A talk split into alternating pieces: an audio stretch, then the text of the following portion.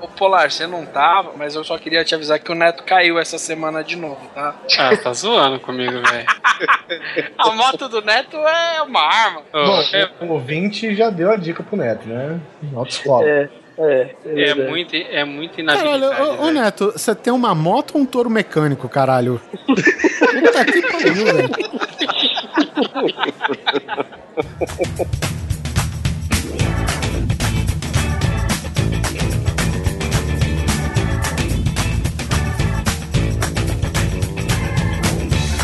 Grande Coisa. Um podcast que é bom, mas que também não é lá grande coisa. I wanna take you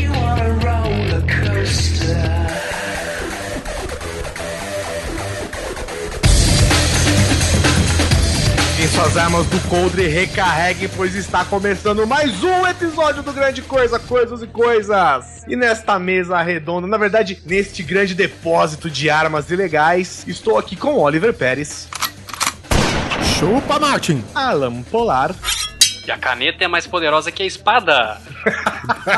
e aí, chata, é mais poderosa que a caneta, com José Simoneto E eu? e o senhor Luiz Sósia. Aqui estou mais um dia. Sob o olhar sanguinário do vigia. E sobre o olhar sanguinário do Vigia, nós vamos falar sobre o quê? Vamos falar sobre armas. Armas poderosas, armas cortantes, armas de chumbo, armas de raios, armas de energia. Todo tipo de arma que a gente separou aqui para conversar com vocês dos games, do cinema, dos desenhos, dos quadrinhos, entre outras coisas, depois dos e-mails. Dos games e. Jogos. Ah, tá. Jogos eletrônicos. E-mail são mulheres armadas?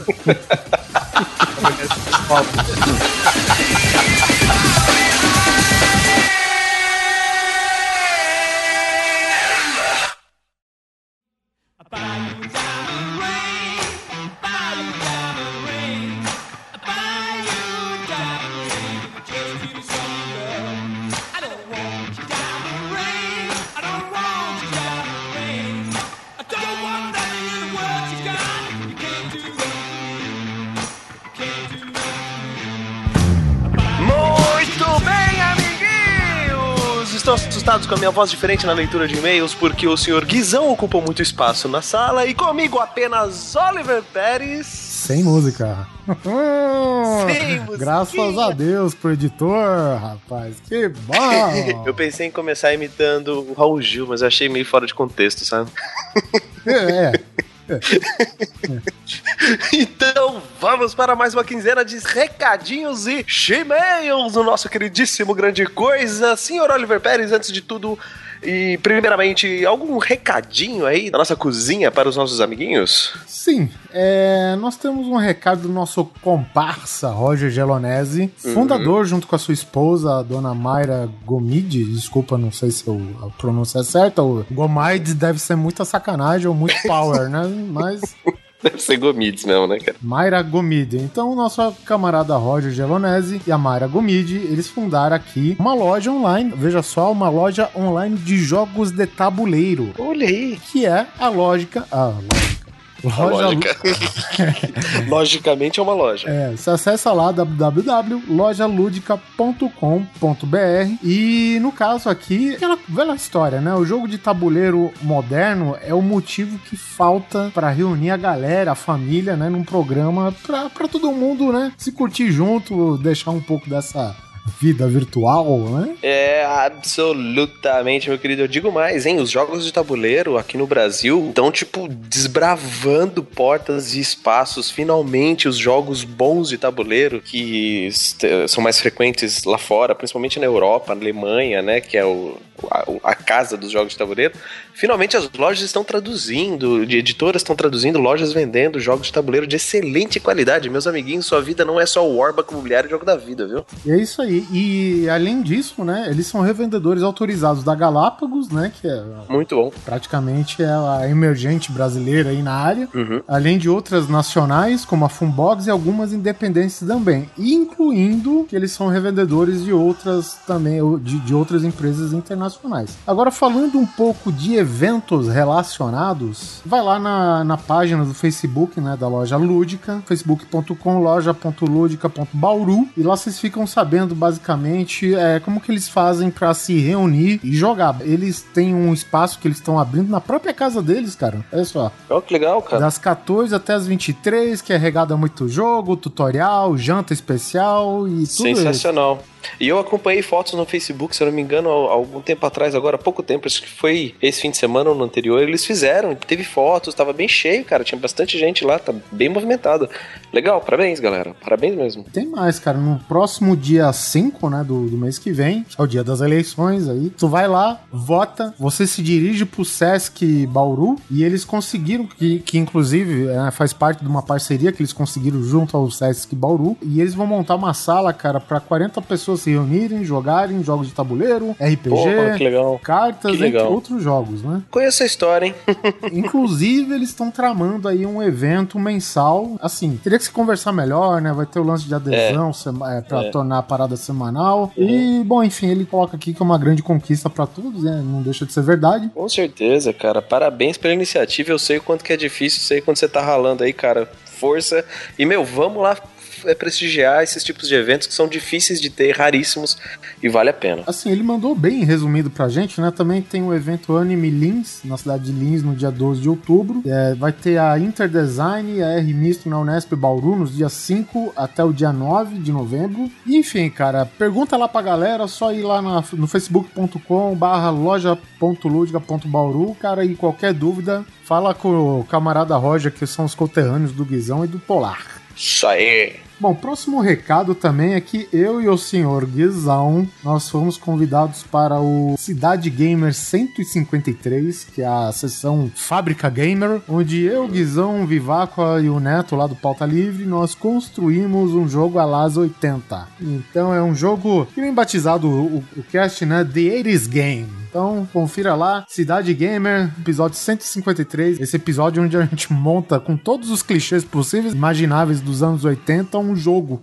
Então, confira lá. Só aproveitando então, um último recadinho rapidinho, falando aí sobre a- os jogos de tabuleiros, etc. Eu também tô fazendo um evento dia 27 agora, aqui em Sorocaba, certo? É, quem quiser mais informações, tá o link aí da página do grupo Pro RPG, onde sim, nós já conseguimos fazer eventos mensais. Então vai ter board game, RPG, card game e todo mundo aí de Sorocaba e região tá convidado dia 27 agora a partir das 14 horas na loja Anime Toys em Sorocaba. Todo mundo convidado, acessa a nossa pagininha lá do grupo Pro RPG também. Quem escutar esse cast do dia 24 ao 26, no mês de setembro, Setembro. próximo sábado, já é o evento do Neto aí. Isso, isso, isso aí. É isso aí, galera. Espero vocês lá. Quem for ouvinte do Grande Coisa, eu vou dar um dado de presente. É, você tem dado no evento?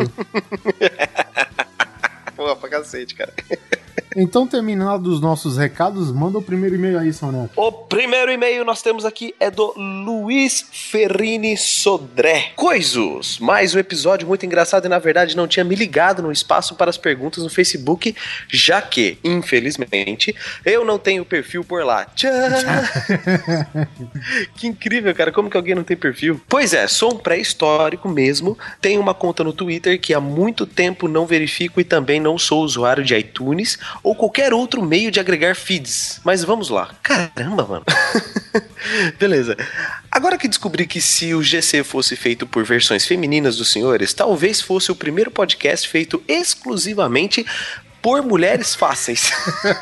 É, é, revelado isso pelo SUS na última pergunta respondida, né? Então, ok, Sus, pra variar, agradecido. O que me interessa. O que me interessaria, pois, tá difícil, viu? E vou te falar que hoje o homem, pelo que ando vendo, não tem mais paciência pra preparar o terreno, digamos assim. KKKKK. Partindo pra próxima.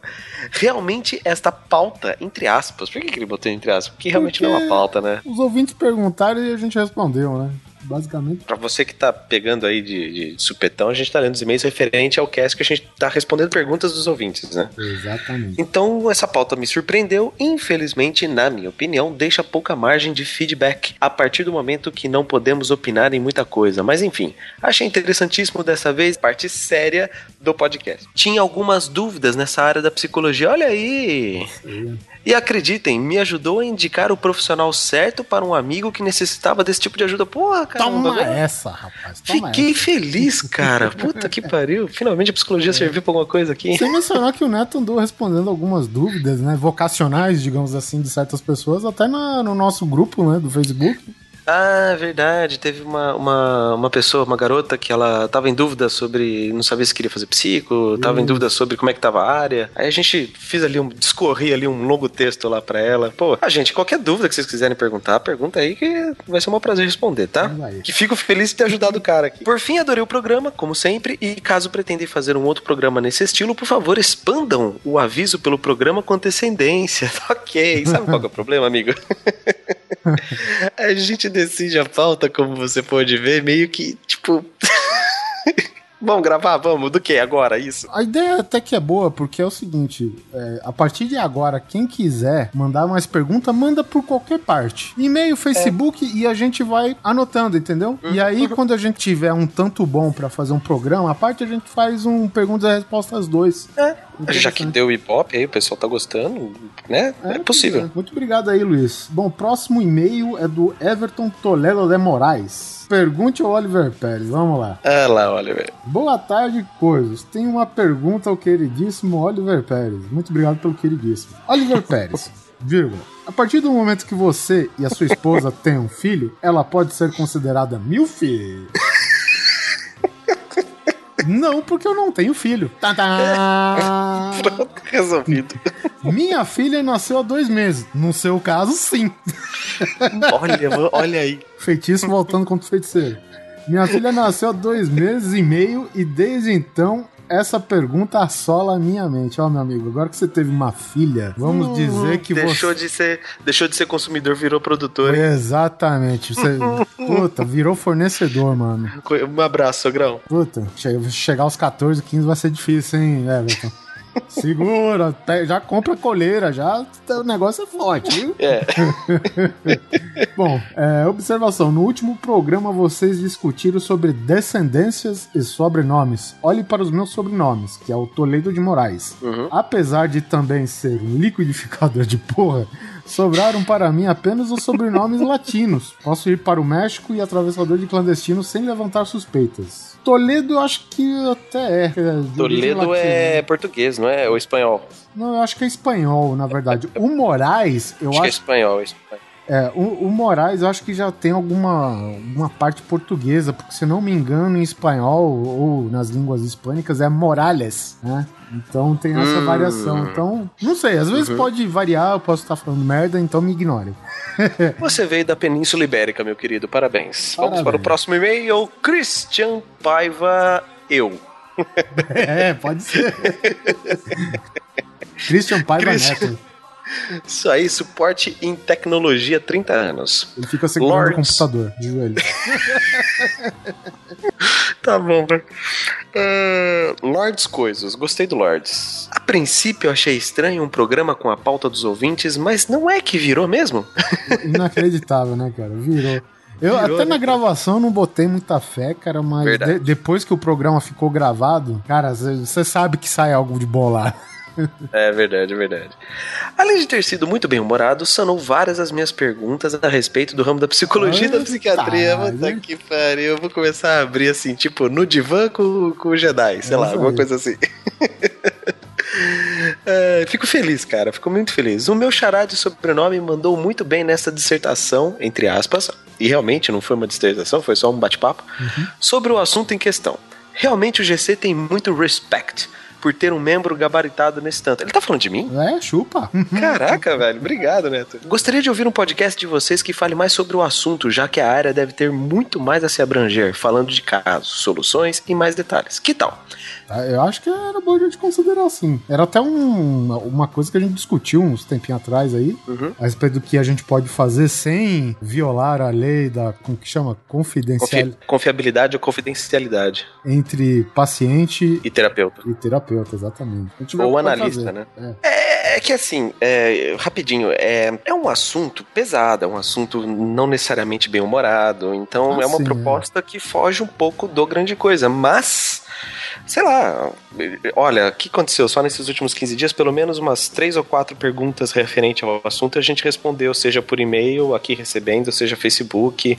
No meu Facebook pessoal também vieram pessoas perguntar. Então, sei lá, às vezes tem público, né? Vamos pensar aí. É, afinal de contas, o Grande Coisa não foi fundado como um podcast de humor propriamente dito. A gente acaba Uhum. falando besteira e fica algumas coisas engraçadas, mas enfim, a gente queria ter o mesmo um cast de variedades, né? Como foi Exatamente. o objetivo inicial, né? Quem sabe a gente de vez em quando não faz um quadro mais sério, mais não sério, sei. é, É. exatamente. Bom, e depois que o Neto gravar a respeito, ele pode, entre aspas, montar na Ferrari e ir embora. Ai, amigo, eu vou tentar, mas eu primeiro preciso alcançar o pezinho nos pedais, né? Vamos, vamos lá. Montar na Ferrari, ir embora e bater no primeiro poste que achar. Obrigado, viu, Cristian, pelos elogios aqui, valeu mesmo. Sobre The Walking Dead, séries e HQs, acho que as HQs boas demais e como realmente disseram, essa saga do Negan deu no saco mesmo.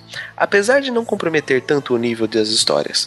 Parecia que cada solução que o grupo do Rick encontrava, o maldito já estava cinco passos na frente. É isso aí, é aquela velha história de roteiro, né, amigo? O cara sempre já sabe o final. Uhum. Então, é, é, às vezes é por isso que vende. E a gente acreditava que o Rick e companhia eram ligeiros, mas o filho da puta sempre salgava a horta da galera. Bela analogia. Literalmente, né, cara? O ciclo se encerrou, mas esse novo que mencionaram ainda tem como ponto de partida o Negan, porém em situações inversas às de anteriormente. Vamos ver no que vai dar. Já a série de TV, eu ab- abomino. Nossa, cara, eu gosto. É uma série que, tipo, pelo que eu vejo na nossa audiência, meio que divide opiniões, entendeu? Por exemplo, o Guizão e você gostam. Eu não gosto tanto, né? Mas aí eu tenho uma teoria. Hum. O, você leu HQ, não leu? Sim, leio HQ. O Guizão não leu. O Guizão lê também. Mas antes da série? Antes da série. Vixe, o Guizão lia desde o começo. Não esquece minha teoria. Foi Foi pro saco. Bom, nesse tempo todo de exibição, a série tem muito mais episódios penosos do que fodas, que nem o encerramento da última. Na dúvida, permaneço assistindo. É, tá.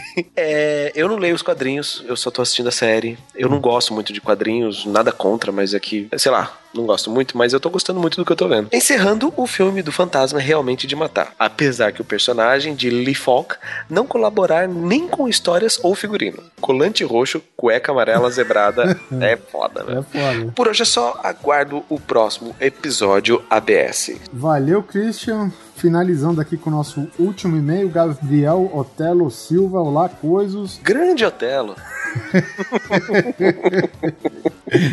Gostei muito desse formato de perguntas e respostas com a participação dos ouvintes. Pena que devo ter passado batido nessa postagem do Facebook. Normal. Eu acho interessante de repente fazer um episódio sobre vocês. Creio até que não seria o único a pedir tal coisa, já que ouvi a mesma coisa de outro ouvinte em algumas leituras de e-mails passados. É o seguinte, Gabriel Otelo, a gente não gravou sobre esse papo, porque além de ser um negócio que acho que é muito, sei lá, não sei se Hum, né? pedante é a palavra certa, né? Narcisista. Como se a gente fosse grande coisa, entendeu? Eu com certeza não sou. É.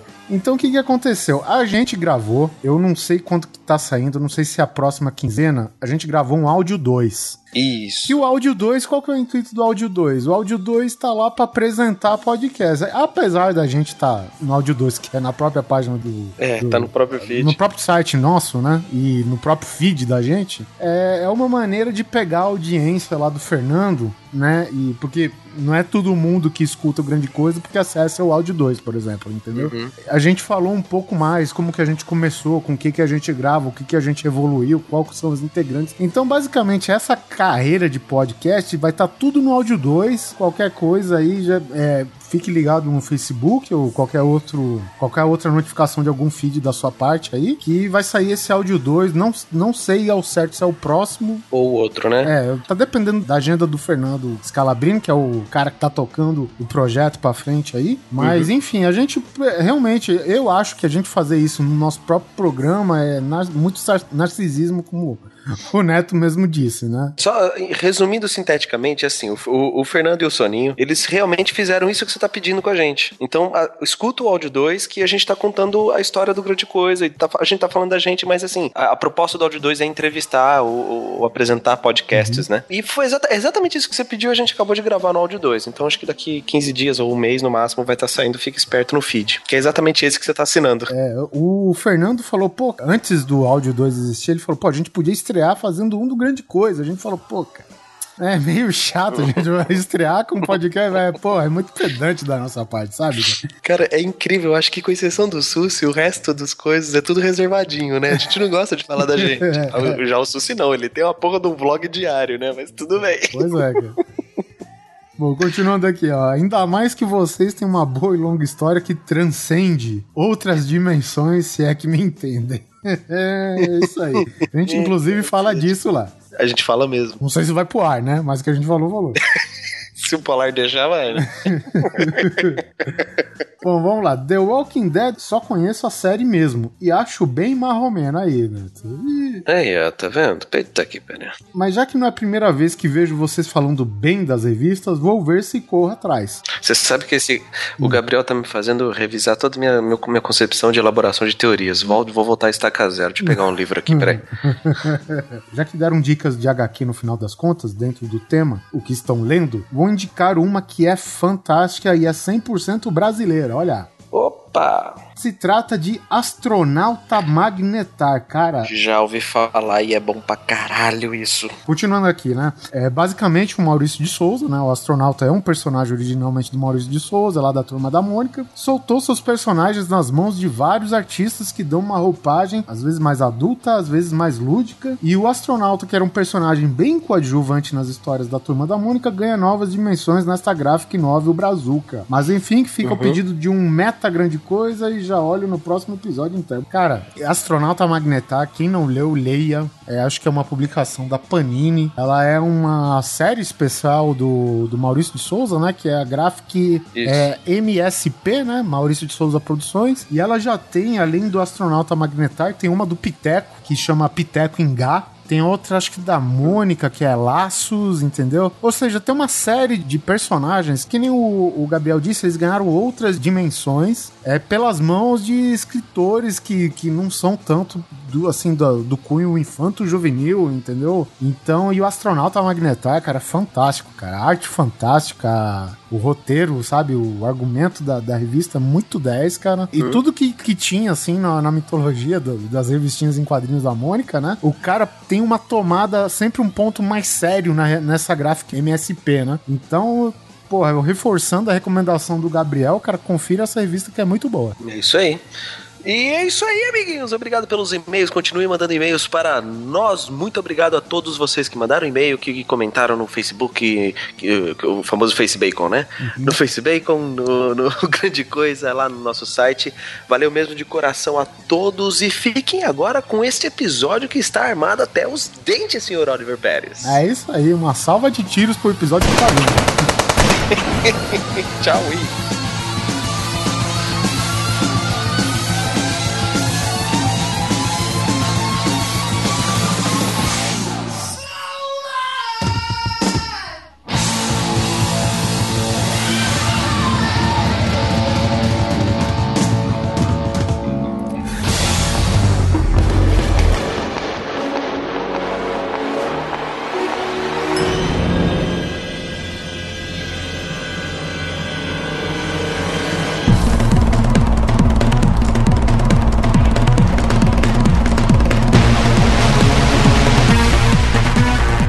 peguei uma rápida definição aqui sobre o significado de arma. Olha aí. Peraí, peraí, a gente Não. vai levar a sério mesmo hoje? Não, gente, peraí, eu só quero explicar aqui pra vocês. Instrumento que serve para atacar ou defender. Daí eu acho que, né? Quem não precisa nem estudar, né? Arma branca é aquela que é feita de ferro ou aço polido e munida de ponta de gume. Arma de fogo é a que utiliza a força de um explosivo para o disparo. Arma de arremesso é a que se atira longe, como a seta, flecha ou dardo. Arma curta para que serve para atacar de perto, como o punhal. Ou seja, o dicionário explicando aquilo que a gente já sabe. Armas é, são né? feitas para matar. Na verdade, as armas não matam, né? Quem mata são as aqui- pessoas. Exatamente. Eu lembro, eu lembro sempre daquele. Não sei se vocês estão lembrados daquele professor do Starship Troopers, que depois ele se mostra que é um milicão um foda, sabe? Careca? Isso, careca. Michael Ironside. O nome do cara já tem ferro, pra você ter ideia. O cara chega lá e eles estão discutindo, sei lá, é, paz, guerra, essas paradas, né? Ele encosta na menina lá e, e- Não sei se ele dá um exemplo real, né? Mas, tipo, ele fala algo. Na época da, da Segunda Guerra, o que Hiroshima e Na- Nagasaki falariam? A menina, nada, eles explodiram, foram varridos do mapa. Aí o cara falou: tá vendo? Guerra e violência resolveu muita coisa já. Bom, separamos aqui algumas armas. Alguns né? exemplares, né? Alguns exemplares desta grande mesa. Nosso arsenal? Eu posso começar com uma arma que na verdade ela é uma arma branca barra de fogo. Eu sei que arma é essa. Então fala, meu querido. É a arma do Final Fantasy. Exatamente. Ah, rapaz! Cara, essa arma. Gunblade. A Gunblade do Squall do Final Fantasy VIII eu Oito. acho sensacional, velho. E a última versão dela chama Lionheart. Isso, Coração de Leão, que é justamente o. É, mais ou menos, né? O, ne- o dele é Le Leonheart, né? Um negócio assim, o nome dele. Isso, Leonheart, uma coisa assim. Squall Lionheart, Leonheart. Na espada do Ricardo. Exato. E ela tem até o formato de um leão no cabo, né, velho? É. O que que acontece com essa espada? Ela é dessas espadas de anime, né? Que são absurdamente grandes. E quem, assi- quem assina o canal do Man at Arms no YouTube sabe que esse tipo de espada é simplesmente impossível de carregar, porque ela deve pesar, tipo, 450 quilos, né? A não ser que você seja um japonês de acetato, né? É, exatamente, se você for um grande anime. Ela tem, ela na verdade é uma grande, é um 38 enorme, né, que na ponta do cano tem uma espada gigantesca, né? E a graça dela é que quando você bate nos inimigos, você pode atirar junto, né, velho?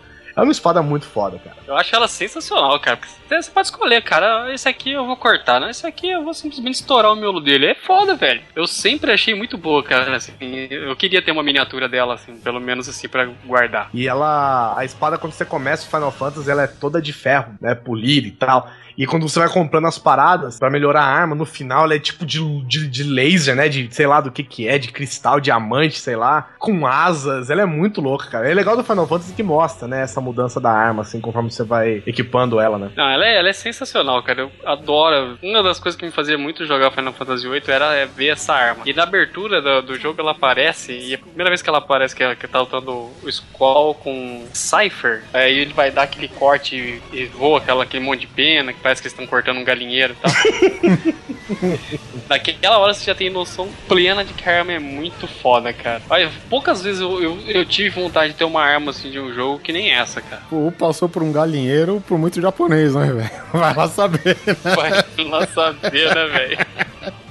Cortou muito flango no caminho. Mata o flango! Atila e cota flango, né?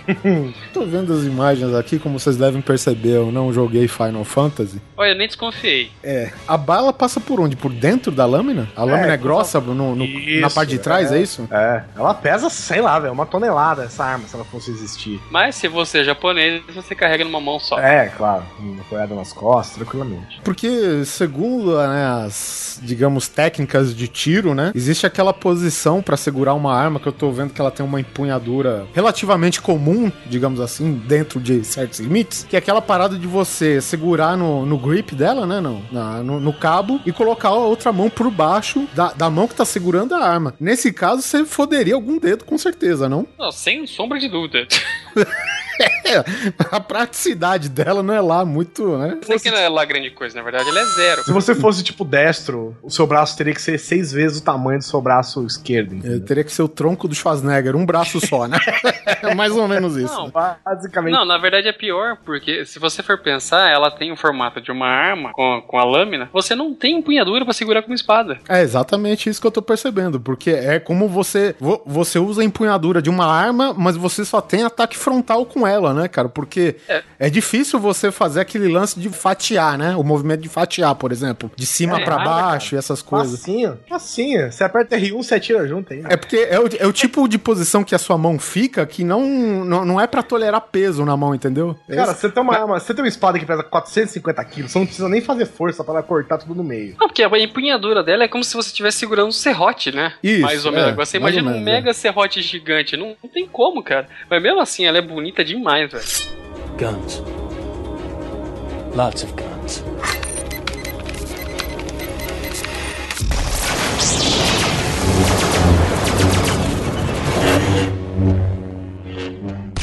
Mas nós não, nós não estamos aqui questionando as eficácias, né? Só Sim, o sim. visual e a, a capacidade de dividir pessoas ao meio.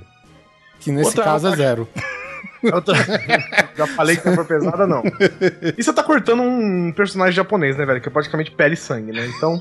é verdade. Outra espada que eu acho foda, é mais ou menos, né? É a espada justiceira, cara. Thunder! Thunder!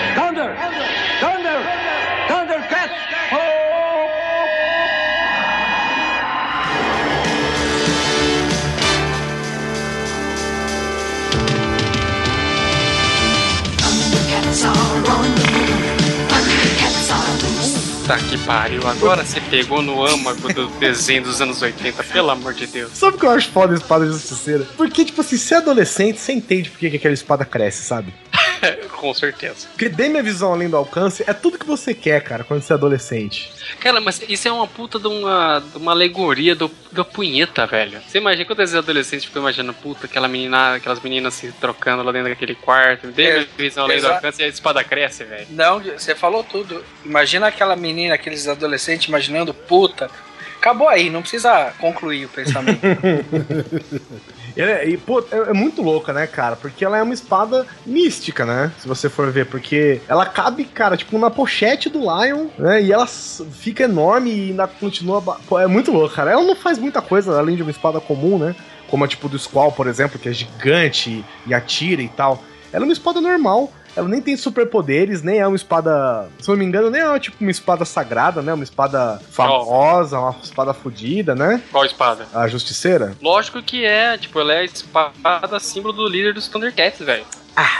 Isso aí, estou abandonado no terceiro planeta. E aí, até aí, E o Lion guardava numa, numa luva, né? num- numa manopla que era uma gracinha, né?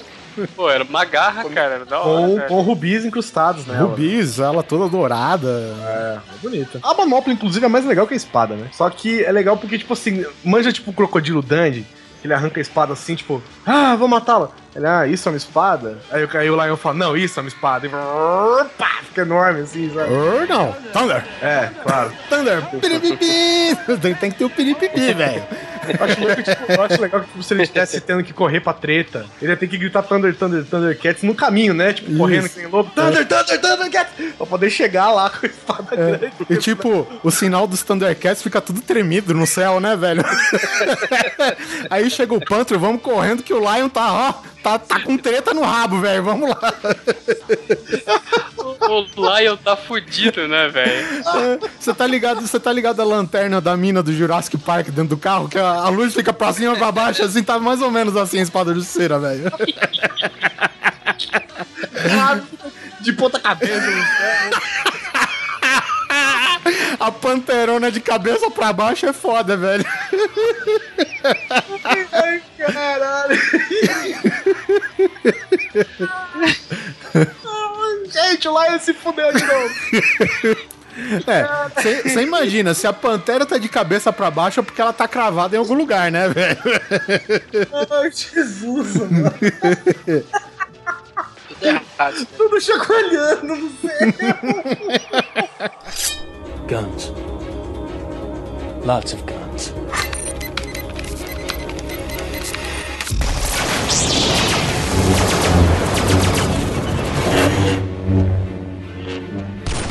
Eu, eu lembrei, já que a gente falou da espada justiceira dos Thundercats, eu lembrei de um episódio específico que faz alusão a uma das mais clássicas espadas, quiçá, da história mundial. Excaliburra. A es Caliburra. Excalibur, por que Excalibur? Porque ela não sabe nada. É, ela não sabe nada, mas ela, ela cravou no olho de Tandera, meu amigo. Que até a espadinha deu um pipoco lá e falhou. Não sei se vocês estão lembrados. Eu não lembro a conclusão. É, e, inclusive, isso faz parte da teoria que os Thundercats estão na Terra, né? Porque se é pra a Excalibur tá, tá no universo deles e tem tudo lá, a Dama do Lago e. É, eles têm aquele papo de terceiro planeta, né? Então. sim, sim. É, é, é, seria um. que é a Terra, né? É, seria um futuro fudido da Terra, né? Ó, se você parar pra pensar, mudando aí a- o tema da arma, mas a história dos Thundercats com a espada dá uma música do daquele maluco do teclado, não sei o que é, Antunes, Arantes. Ah, Planeta Água, lá, sabe? Ah, Guilherme Arantes. Planeta Água. Guilherme Arantes, mano. É quase uma música do Guilherme Arantes. Porra, abandonado no terceiro planeta. Com a diferença que não tinha água. Porque gato só precisa de areia. Ah, rapaz, ó. Ó. Ne- Nesse momento estou girando meu pulso. último segundo, hein? É, é. essa piada foi até o terceiro planeta e voltou, velho. Bom, mas a espada, a- na verdade, Excalibur, ela tem mais tradição do que qualquer outra coisa, né? E uma coisa que até hoje não se define, que é a existência do Rei Arthur ou não. Até aí o pessoal tá estudando até hoje em dia, né? É, sítios arqueológicos aí à procura do Rei Arthur e acharam indícios de uma possibilidade de existência do cara. Mas enfim, né? Reza a lenda que o, o Rei Arthur foi o cara capaz de tirar ela da pedra. E essa foi a grande definição de quem lidera- lideraria a Grã-Bretanha, né? Mas tudo bem. Tem, tem o filme do Clive Owen, que é muito bom, que é tipo um Rei Arthur mais pra realidade, né? Tem o Rei Arthur também do Bernard Cornwell, As Crônicas de Arthur, que veja só, é as Crônicas de Arthur, não existe rei no conto do, do Rei Arthur, ele é apenas, cara, ele é regente. Ele é um filho bastardo do rei. É um Snow. Um dos generais do rei. E ele meio que virou regente porque ele nunca poderia ser o rei. O, o rei era o Mordred, O que era o Mordred. rei, esqueci o nome. E o, o Mordred era da puta, desgraçado. E ele meio que tomava conta das coisas enquanto o Mordred não tivesse idade pra governar. É, então, o, Mordred tinha todo aquele problema, né? Que ele nasceu meio aleijado, meio, meio torto, né? E, e, segundo as crendices da época, era sinal de alguma possível maldição, coisa do Como tipo. alguém né? nasce meio aleijado? Tipo, a Da perna funciona de assim, de anão. Não, a, perna fica meio tortinha, entendeu? É, era o rei manco que eles chamavam, né? Inclusive. isso. Só que você não falava isso na frente dele, lógico. Não, mas essa, essa espada é chata, né, cara? Vamos falar de uma espada mais legal que a espada do He-Man, lógico. Pelos poderes de Grayskull.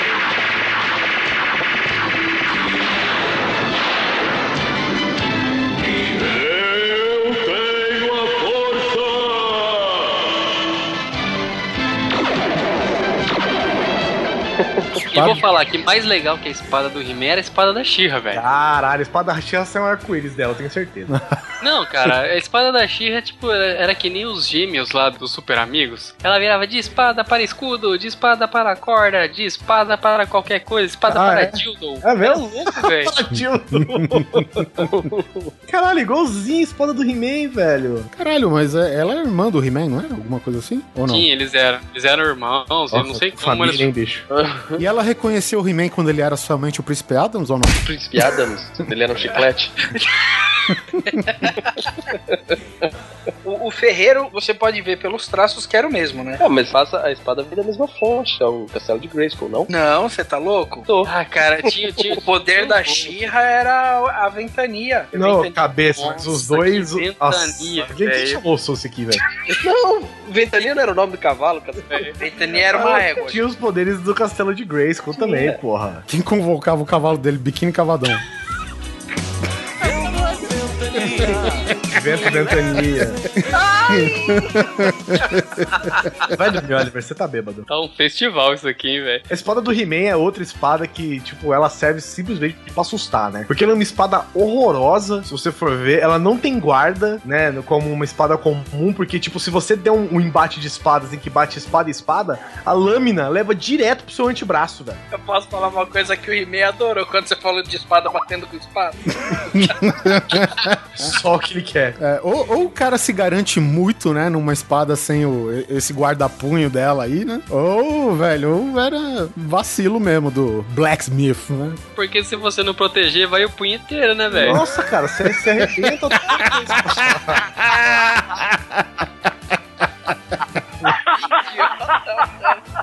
Isso aí o cara teve que fazer de graça, essa porra. Por isso que ele fez assim. Vou sacanear.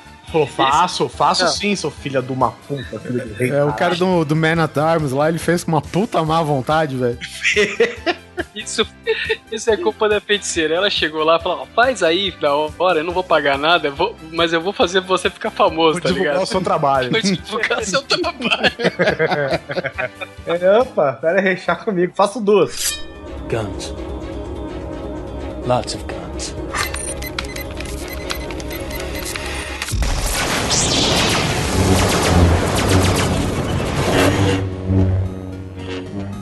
Uma outra espada que é enigmática, uma- Da mesma maneira que a do He-Man, e eu não sei se eu vou poder falar dela agora, mas é a do Minecraft, né? Qualquer uma delas é tudo igual, cara. Tudo só a mesma espada. É, só muda Não, mas, mas tem uma que é a mais fodona lá. Ah, de diamantes. né? É, Ah, diamante. Espada de diamante. Que é a espada que foi feita também, né, no Man at Arms. É a única espada capaz de machucar a pessoa que tá batendo e a pessoa que tá segurando. também. juro por Deus, isso, mano. É, pô, o bagulho é quadrado, cheio de ponta e aresta, velho. Atenção, Sério mesmo, atenção que isso pode machucar a pessoa que tá batendo ou a que tá segurando. Como assim, velho? Aqui tá segurando a espada e a pessoa. Ah, o adversário. Capaz de, é, de machucar o adversário e o cara que tá segurando a espada, pô. Vocês entenderam? A, a intenção. É só outra pessoa, né? Não você. Ela machuca só de você empunhar ela, pra começar. Porque aquela parada toda, né, pixelada, né? Nada, velho. É, Ela é um serrote. exatamente. É um serrote cego aquela merda. De diamante, né? Corta pouco. Lembrei agora, velho, da adaga do Power Ranger verde, velho. Sabe por que, que essa arma é da hora? Aquilo era- era uma flauta. o- Sabe por que, que essa arma é da hora? É. Que você pode pedir esmola e assaltar a pessoa ao mesmo tempo. É verdade, velho. Você faz um showzinho ali, a hora que a pessoa chega, ô, mano, passa tudo Ah, agora, velho. Como tem dinheiro, filho da puta? Já foi o cara, já. O Ranger Verde, ele é cheio das espadas, legal. Quando ele vira o Ranger branco, ele ganha aquela espadinha que conversa com ele. Nossa, é verdade. Mas ele ganhou um até o- sabre, né? O R.R. Martin copiou dele É, o Highlander fazer- também. pra fazer a espada do Jon Snow. O Highlander copiou dele também. Porque o Highlander tinha uma espada que falava com ele? Não, só, só tinha uma espada grande com um cabo branco com um, um- um tigre na ponta. Você tá maluco, cara? Que espada do Jon Snow que fala, porra? Você tá louco. É, tá louco, mas, a, a, mas- não, mas a- É, é aquele que ele ganha do, do Mormon lá? Isso. É isso, Porra, tá você não maluco? chegou nesse episódio ainda? Ele bebe a espada fala com ele. Que ele fuma maconha? É. Ai, segura mais fraco. A espada dele conversa com ele no fundo do copo. A, a adaga do Ranger Verde é legal porque ela, ela chamava, ela tinha um feature, né? Um, app- um app que ela. Meu Deus É do céu. primeira, é. Meu Deus do céu, cara. O que, que você tá bebendo, Guizão? Ele tinha, Por isso que ela falava, era Siri. ela tinha um app que chamava o Megazord dele, né? Dragon Zord. Isso acontecia, Dragon Ah, Zord. isso. isso só acontecia com vocês de ter amigo filha da puta, que toda vez que passava uma mulher feia, eles começavam a cantar essa música. Eu tinha, cara, dava até vergonha nas festinhas. Ah, você era o Polar The Dragon Slayer? Os caras chegavam assim, a menina feia, conversava com a menina e o cara pra falar que ela era feia, eles começavam. chamava o dragão. Ó, gente. A gente é criança, a gente não tem limite, né? Eu lembro de uma mina da minha sala de aula que ela tinha um apelido de Machadão. Por Nossa. disso daí você já tira suas conclusões. Na minha tinha uma que a gente apelidou ela de Tratorzão. Caraca, velho. Porque ela gostava de empurrar o barro.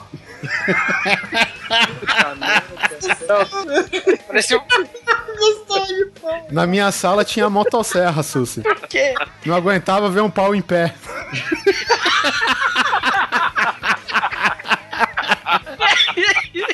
Ela botou serra, não aguentava ver o pau em pé.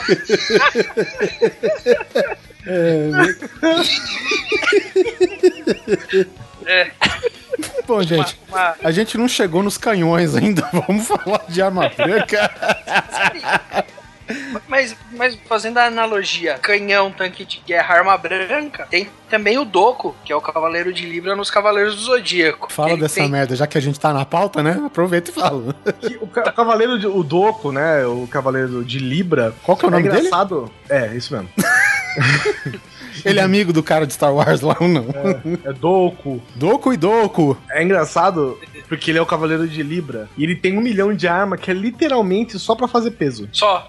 Só mesmo, cara. Né? Porque. a- o E esse peso aí, quantas libras que é? Tudo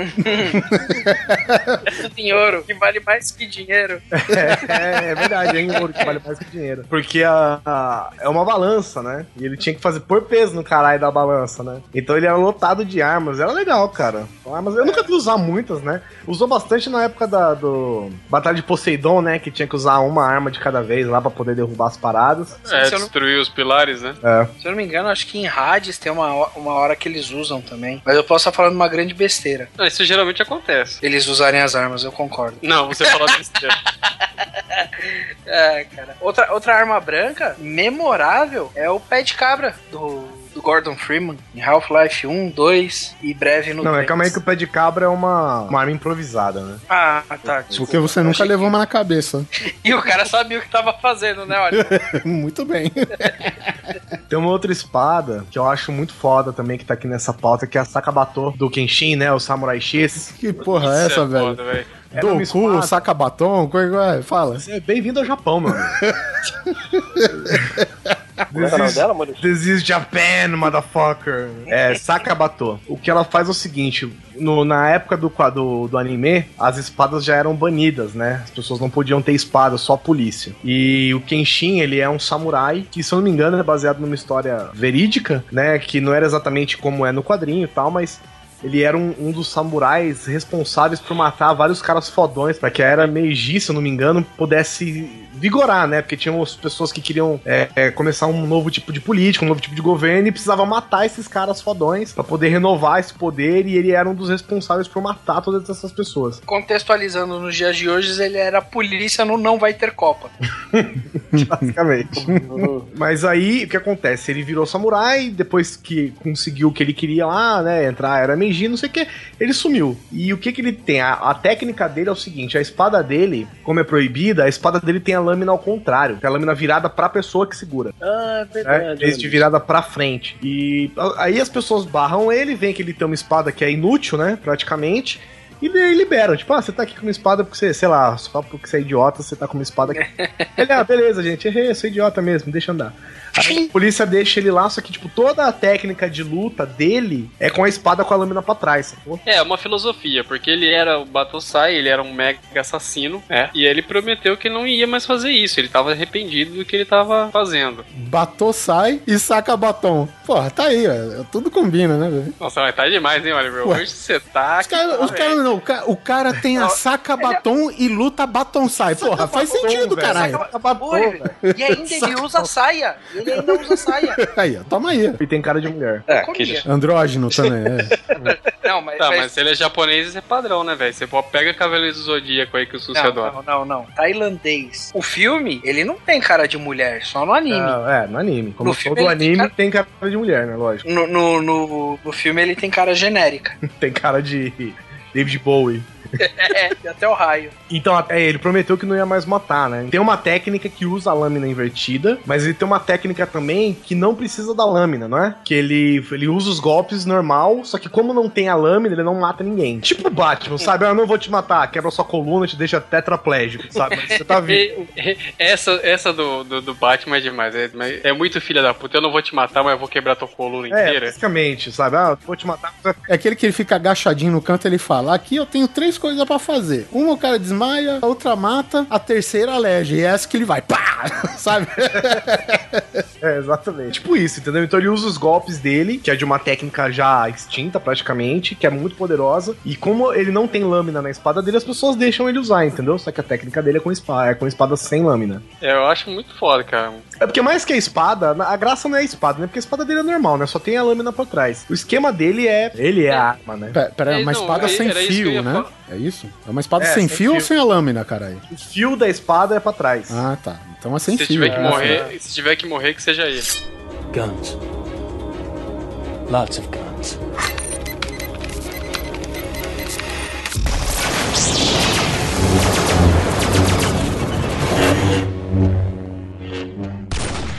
Tem uma outra arma que eu acho foda, assim, que é a Hidden Blade do Assassin's Creed. Cara, isso é muito lindo, cara. Isso é, pra quem é fã da série, puta merda. Que, que, que arma clássica, que arma bonita, né, cara? É, não é nem questão de ser bonita, cara. Ela é, não é é bonita. arma de filha da puta, velho. É, exatamente. Entendeu? É arma de filha da puta. Tipo, você tá andando com o cara, você dá um tapa nas costas dele, a hora que você vai ver, você esfaqueou o cara. Um 10 centímetros de lâmina na- na- nas costas, né? Lembrando que nas primeiras versões você perdia o dedo antes. Sim, você tinha que perder o dedo. Como é que era? Era o mindinho? Não, Não, do o lado do anelar.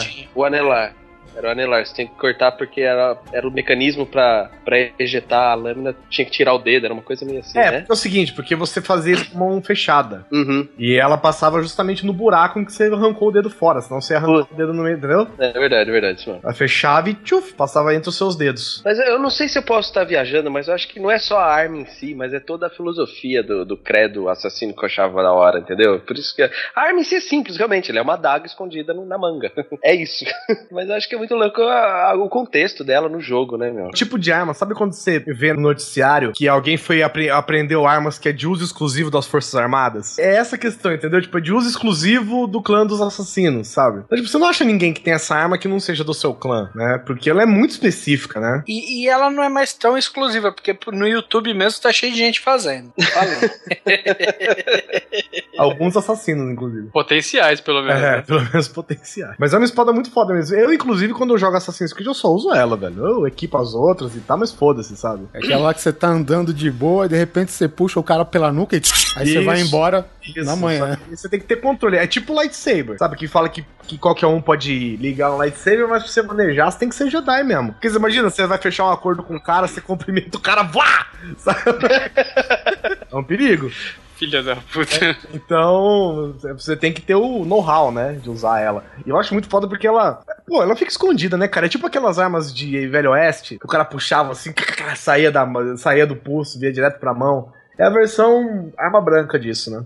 Tem a Masamune também, vocês conhecem? Não. Masamune, cara, ela é uma, é uma arma muito conhecida, né? Pra quem é fã de Final Fantasy e Chrono Trigger também, por que não? Porque assim, na, na Masamune eu acho que ela, ela aparece em diversos jogos, mas a, a mais famosa que eu quero falar é a do Sephiroth, do Final Fantasy VII. Você pensa na Sakabato, imagina, duplica ela por dois e imagina um cara que usa aquilo como se fosse uma faquinha. É. A, a- a lâmina tem uns 3 metros. E é uma das coisas mais exageradas junto com a espada, que o Sephiroth é o vilão do Final Fantasy VII, e a do Cloud, que também ela é gigante, aquelas espadas tipo grossonas, sabe? Grande, de, de lâmina larga. É, eu não me convenço com essa espada do Cloud, cara, porque parece um carro a lâmina e, tipo, tem um cabinho de palito de dente, velho, tá ligado? Eu falei, pô, tu levanta né? aquela merda, tu quebra o cabo, caralho, sabe?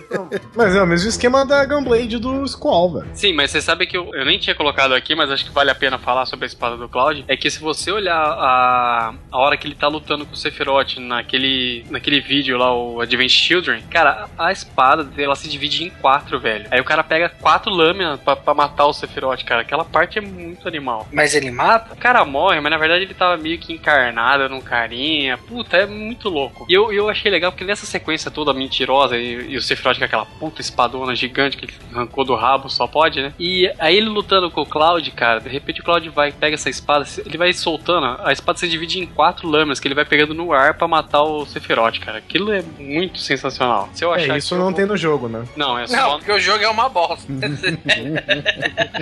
É um monte de bolinha 3D sem textura. Imagina assim. O doido do- da arma do- da espada do Sephiroth é que ele tem que, tipo, pra, pra tirar a espada da bainha, ele tem que, tipo, pôr a espada no chão, segurar na- na- no cabo, andar uns 3 metros pra frente, né? Aí ele Ou- tira, né? Ou Ba- desenrolar que nem mangueira de incêndio. Bainha não, né? Baiona.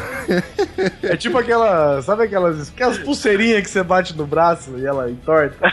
é, aquelas da coca, né? É, ele faz tipo. Tchá! A espada fica reta. Pulseira magnética. Tem também no Chrono Trigger, cara, que é a, a arma que o Frog usa, que ele para tentar matar o Magus. E tem uma animação bem legalzinha, assim, de estilo anime, que ele corta uma montanha inteira. Ele faz lá, sai uma luz e ele corta uma montanha inteira. Isso é legal pra caramba. Pra quem é fã de Chrono Trigger, vale a lembrança aí. Mas esse negocinho que bate a espada ali endurece tinha naquele Battletoads, não tinha? Alguma coisa assim também? Que era tipo uma corrente, aí o cara deixava ela dura e batia no outro? Caramba, que tem a ver ficar dura, maluco. Não, que o Guizão falou da pulseirinha. Nossa. O cast não é de brindes e gifts? Guns. Lots of guns.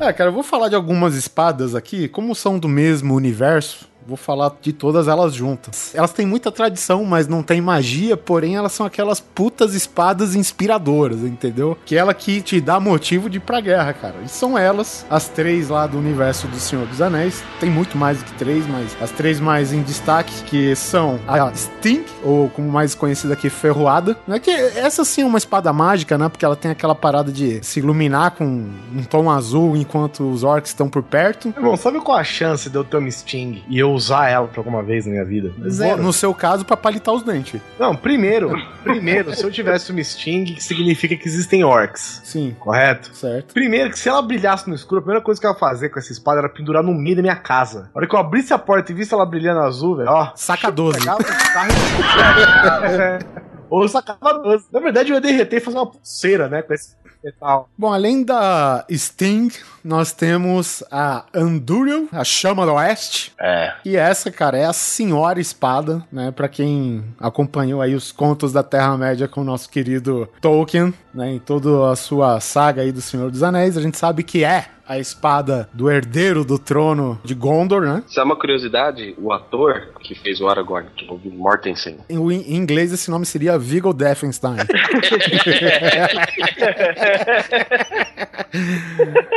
ele justamente para se adaptar à, à espada, ele durante todo o processo que ele tava- que eles estavam nos dias que ele estava fazendo aquelas cenas onde ele usava ela, que é aquela batalha na- nas planícies lá de frente da Mi- Minas Tirith, né? Sim, a Batalha de Pelennor. Ele não, não desgrudava da espada, cara. Ele ia, tipo, ele ia almoçar, ele ia com a espada, ele ia passar texto, ele ficava com a Verdade. espada, ele, ele não desgrudava da espada, que era de acordo com o ator, pra ele criar afinidade com a espada e, e também pra na hora ele for usar, manusear essas coisas, parecer uma coisa mais natural. E era uma espada, ok, ela não era uma espada verdade, verdadeira, assim, ela- mas ela era uma espada feita de um metal mais leve, etc. Mas não era uma espada levinha, não, cara. Tem uma cena quando. É, é, assim, no livro é diferente as situações, né? Mas enfim, no filme, é quando o Elrond entrega a espada pra ele, Andúril, né? Que na verdade ela é aquela espada que logo no começo da saga ela é Narsil, né? Que tá naquela estátua toda despedaçada. Que foi a- a- aquela espada que o Sauron quebrou, né? Dando um pisão lá e tal. Então eles reforjaram a espada né, na mitologia, né? Do Senhor dos Anéis. Fizeram o Andúril e entregaram na mão do herdeiro, né, cara? O único cara que tem o direito de empunhar ela, que seria o herdeiro lá do trono de Gondor, que é o Aragorn, cara. E aí o Elrond vai entregar, que ele sobe um montinho lá de, de cavalo e tal, né? O Elrond mostra a espada pra ele, embainhada, é claro. E aí ele pega aquela coisa com tamanho compromisso, né, cara? É, cara. E aí, quando ele tira a,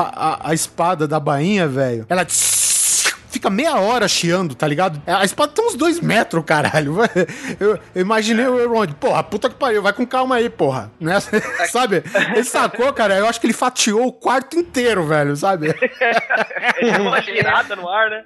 Ele deu uma girada na hora, eu falei, opa, né? caralho, porra, se for 3D, isso daí tá fudido, já tá sem as pernas. É foda, cara. se não me falha a memória, eu acho que de lâmina, essa espada usada no filme tem 1,20m. 1,20m fora o cabo, é. Fora o cabo. Ela é grande, não é grande, obviamente, que nem a- a- as animações e o game aí com a espada do Cloud, né? Tudo É. bem. Mas a gente tá falando em algo que é substancial, né? Tangível, digamos assim, né? Ela, ela até certo ponto, ela existe, É, né, é cara? possível. Bom, tem outra espada também do, do conto do Senhor dos Anéis aí, que é a Glandring, que é a espada do Gandalf, que ela é justamente é encontrada no conto do Hobbit, até no filme, né, mostra, quando o, o Gandalf passa a ferroada pro Bilbo, né, na época, ele fica com a Glandring e o Thorin fica com a Orcrist, né? E a Glandring, cara, porra, cara, assim, ela pode não ser a espada mais importante do conto inteiro, né, cara, mas ela tem um porte, velho, tem uma presença, né, cara? Cara, de meter medo em qualquer orc grande aí, viu?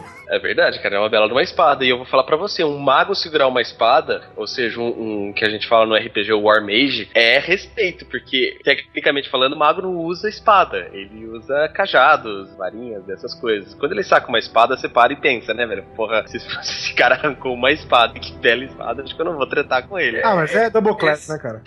que double class.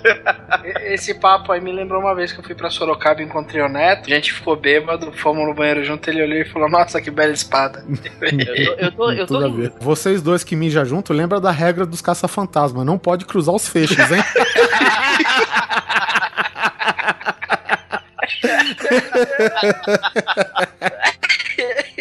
Bicho, mano. Ó, uma curiosidade aqui, ó, que a Glandring também brilha quando na presença de orcs, viu? Ah, mas todo mundo tem isso aí agora. Não, ah, se fuder, meu.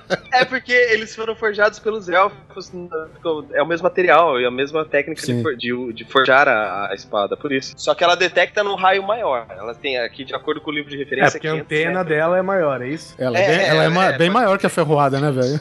Quero fazer duas referências rapidinhas aqui, só pra não deixar passar em branco. Quem me conhece sabe que eu gosto. E o, o Oliver até falou ainda, o Neto vai ter que falar de alguma coisa lá do, do World of Warcraft e tal. Uma é a Frostmourne, que é a arma do, do Lich Rei, do Lich King. Foi através dessa espada que deu toda a zica no universo do World of Warcraft. E pra cada pessoa que, ele, que ela matou, ela aprisionou a alma. E é muito legal que durante o jogo existe um- uma passagem onde essa espada é quebrada e os jogadores, a gente, de certa forma, somos teleportados pra dentro da espada em forma de espírito e temos que lutar com mil almas ao mesmo tempo. Então, é uma, é em termos de jogo e de história, é muito épico, assim, sabe? Fora que a arma é bonita pra caralho, na boa. Eu acho que é a espada mais bonita que eu já vi, assim. É o Shang Tsung das espadas, é isso? É o Shang Tsung das espadas, cara. Sério, sério mesmo. Depois procurem aí, botar uma foto no post aí, que essa espada realmente é linda. Pra quem conhece um pouquinho só de WoW, com certeza conhece essa espada. E a próxima, a, outra espada é a Ashbringer, que ela só é a espada que quebrou a Frostmourne.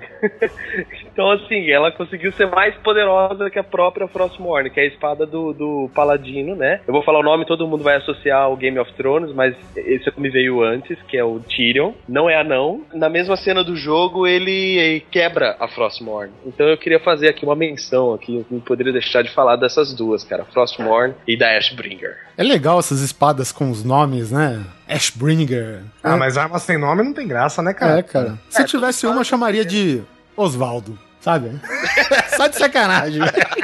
É, não, e é legal porque você sempre associa duas coisas épicas, né? Porque Tem um martelo também da mesma saga, que é dos Draenês, que ele chama The Hammer of Naru. E Naru é o nome dos deuses. Então, tipo, só é o martelo dos deuses, assim, né? Então, uma arma bonita pra caramba, velho. Pra mim não tem nome mais legal de espada, qualquer arma que eu vejo, do que fazedora de viúva, velho. Widowmaker. Essa é Ah, foda. essa é muito boa. Widowmaker. É que aqui É o português foda. caga, né? Ah, ela é, é um nome relativamente comum, se você for ver. Tem vários lugares. Ah, essa aqui é a fazedora de viúva, entendeu? Se mata um Ah, cara solteiro, tá. ela perde reputação ou não? O cara chega no campo de batalha e fala: Ó, casado aqui, solteiro ali, casado, vem cá comigo. É, ele sai olhando a mão de todo mundo atrás de aliança, né? Você, vem cá. O cara do lado lá fala, porra, nós vamos lutar uma guerra ou jogar bola, cacete? É. Do casado quanto solteiro. Falando em martelo, nesse universo mais ou menos baseado nesse ramo assim da, da fantasia, tem um martelo chamado Ground. Ah, achei que era marreta biônica. Ah, merda. Achei que ele ia falar da marreta biônica, velho. Ah, pá, abandona essa porra dessa arma escrota. Quantos episódios do Chaves Morgoth participou? Ah, e sem nome de laranja, Morgoth. Nome de né? Laranja Morgoth, É. né? Isso aqui. Olha, ficando puto. ó.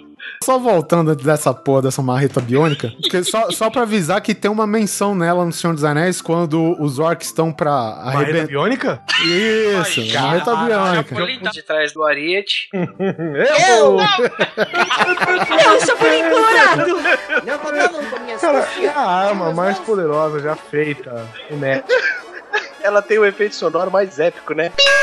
Primeiro que é o seguinte, a marreta biônica ela é constituída por um cabo amarelo e dois foles vermelhos, né? Que podem levar você erroneamente a pensar que ela não tem a força necessária pra nocautear um inimigo. Gente, Na verdade, o fole vermelho, o que, que ele faz? Ele condensa a energia do impacto, entendeu? E faz, e faz o adversário sofrer mais. Exatamente, cara. Pera aí, se ela condensa a energia do impacto e se ela bater no escudo do Capitão América que absorve todo o impacto, o que que acontece? Cara,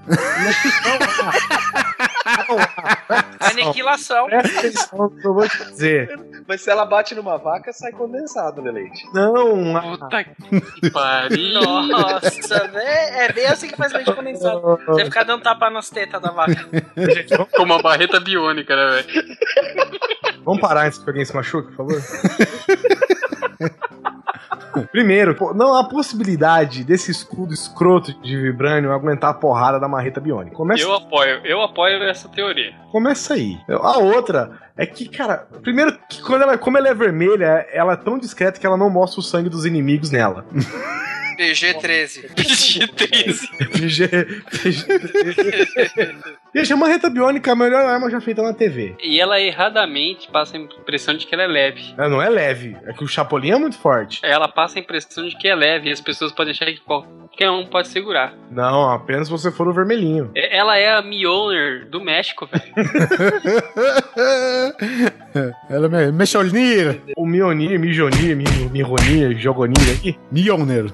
Ele precisa do seguinte: ele tá em algum lugar e o, e o Thor chama ele, correto? O Chapolin simplesmente estica a mão e materializa na mão dele a marreta biônica. Fale de tecnologia de transporte, velho. Isso é, isso é é- coisa linda de Deus, velho. Mas há 65 milhões de anos atrás, ela veio num cometa e caiu na Terra. E Não, deu no que é deu. aerolito.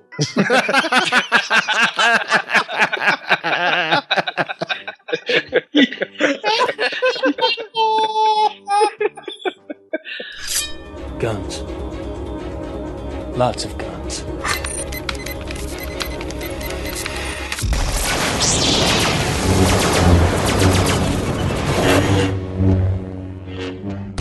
Vamos falar numa arma que ambienta um universo de incesto, de dragões, de personagens favoritos que morrem. Que universo estamos falando? Da vida real. Eu ia falar Game of Thrones. É, a vida real, cara, é assim, velho. Não tem personagem favorito que eu. Todo mundo morre, cara. ok. O c... de vocês. Estamos falando simplesmente de John Ronald Reuel Tolkien. Ah, pronto. Apoiar. Tolkien também faz putaria, rapaz. Ninguém aqui se ligou na espada do Turin Turambar, né? Não. Não, é claro, por que não? Ninguém leu o Silmarillion e os Contos Inacabados. O cara só empunha só a espada que se chama o Ferro da Morte, meu amigo. E sabe por que, que a gente nunca viu isso? Porque a gente tem uma vida, filha da puta. a vida. E, e, e porque não virou filme ainda. É, é, o que faz mais sentido, eu acho, viu? Você sabe, Sus, que você pegou muita gente nessa, hein? É, é o seguinte, Turin Turambar, cara, é o personagem trágico do Tolkien, cara. Ele nasceu de uma família amaldiçoada, justamente pelo Morgoth. Ele se tornou lá um, um lord e tal, cara, e ele ganhou ganhou essa espada, na verdade, em condições muito trágicas também, diga-se de passagem, mas não vou me ater em detalhes aqui. E dizem que essa espada é de um material retirado de um meteoro e não aerolitos, viu? Já fica mais fraco por causa disso. É, isso que eu ia falar, já achei fraco. E a espada, meu amigo, ela é negra. E a exemplo da Daenerys, ele vai colecionando títulos, né? O cara é o amaldiçoado, o matador de dragões. E ele empunha a porra dessa espada aí, cara, que é amaldiçoada. E a exemplo do que vocês falaram, sim, ela também fala com ele. Que acontece é o seguinte: ele é uma família amaldiçoada. E na verdade, quando ele conseguiu uma mulher, né? Foi revelado depois que ele fez tudo, né? Que ele utilizou outra espada dele, que a filha da puta era irmã dele também, entendeu? Então não, não é estilo Jaime Lannister e Cersei, tá, tá ligado? Mas enfim, essa espada aí, ela se chama Gurthang e ela também é conhecida pelos nomes de Ferro da Morte ou com o nome Mormegil, né, que é conhecido pelos orcs como a Espada Negra, cara. E é a espada mais respeitada aí, viu, cara? Você sabe como ele começa toda a conversa com ela? Nega, fala pra mim. Para cundê, cundê, cundá.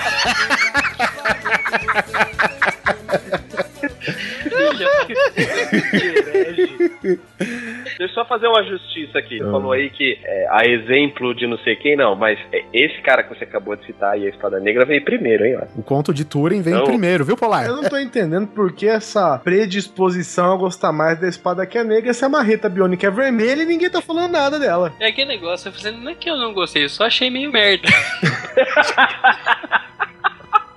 Quantos dragões a, a marreta biônica matou? Quantos ele quiser. Mas ele não matou. Ó, sabe? pera, pera, pera, pera. Eu vou, eu vou acabar com essa história agora. A espada negra é no mundo cheio de dragão. Marreta biônica não tem dragão. Qual que é a conclusão? Que ela nunca matou um dragão. Acabou o assunto. Win! Cara, o- a marreta biônica matou todos os dragões. Ou se não, a marreta biônica foi forjada da Gurthang. Nunca vai saber. É, É, a então. Gurthang que matou o, o dragão, outro dragão clássico aí dos contos do Tolkien, que é o Glaurung.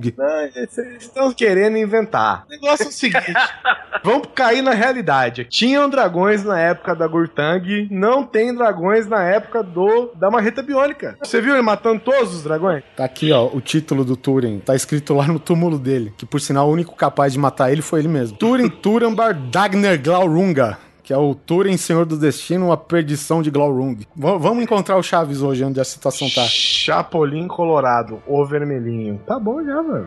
O Chapolin é, é o alter ego, caralho. A base de operações dos Chapulins é o barril. Já entrou lá? É a Batcaverna dele. Guns. Lots of guns.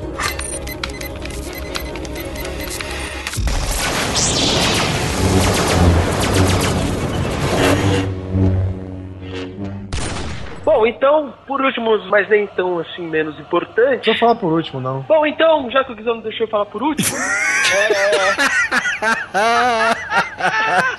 vamos falar aqui então da nossa queridíssima épica, o Sabre de Luz, né, gente? Porra, Star Wars, a gente não podia deixar de falar dessa espada. Quem não usa é não civilizada. É, ela é feita para tempos mais civilizados. É exato. Por isso que ele foi lá, arrancou as duas pernas do Anakin e mais um braço. É, mas não sente chão.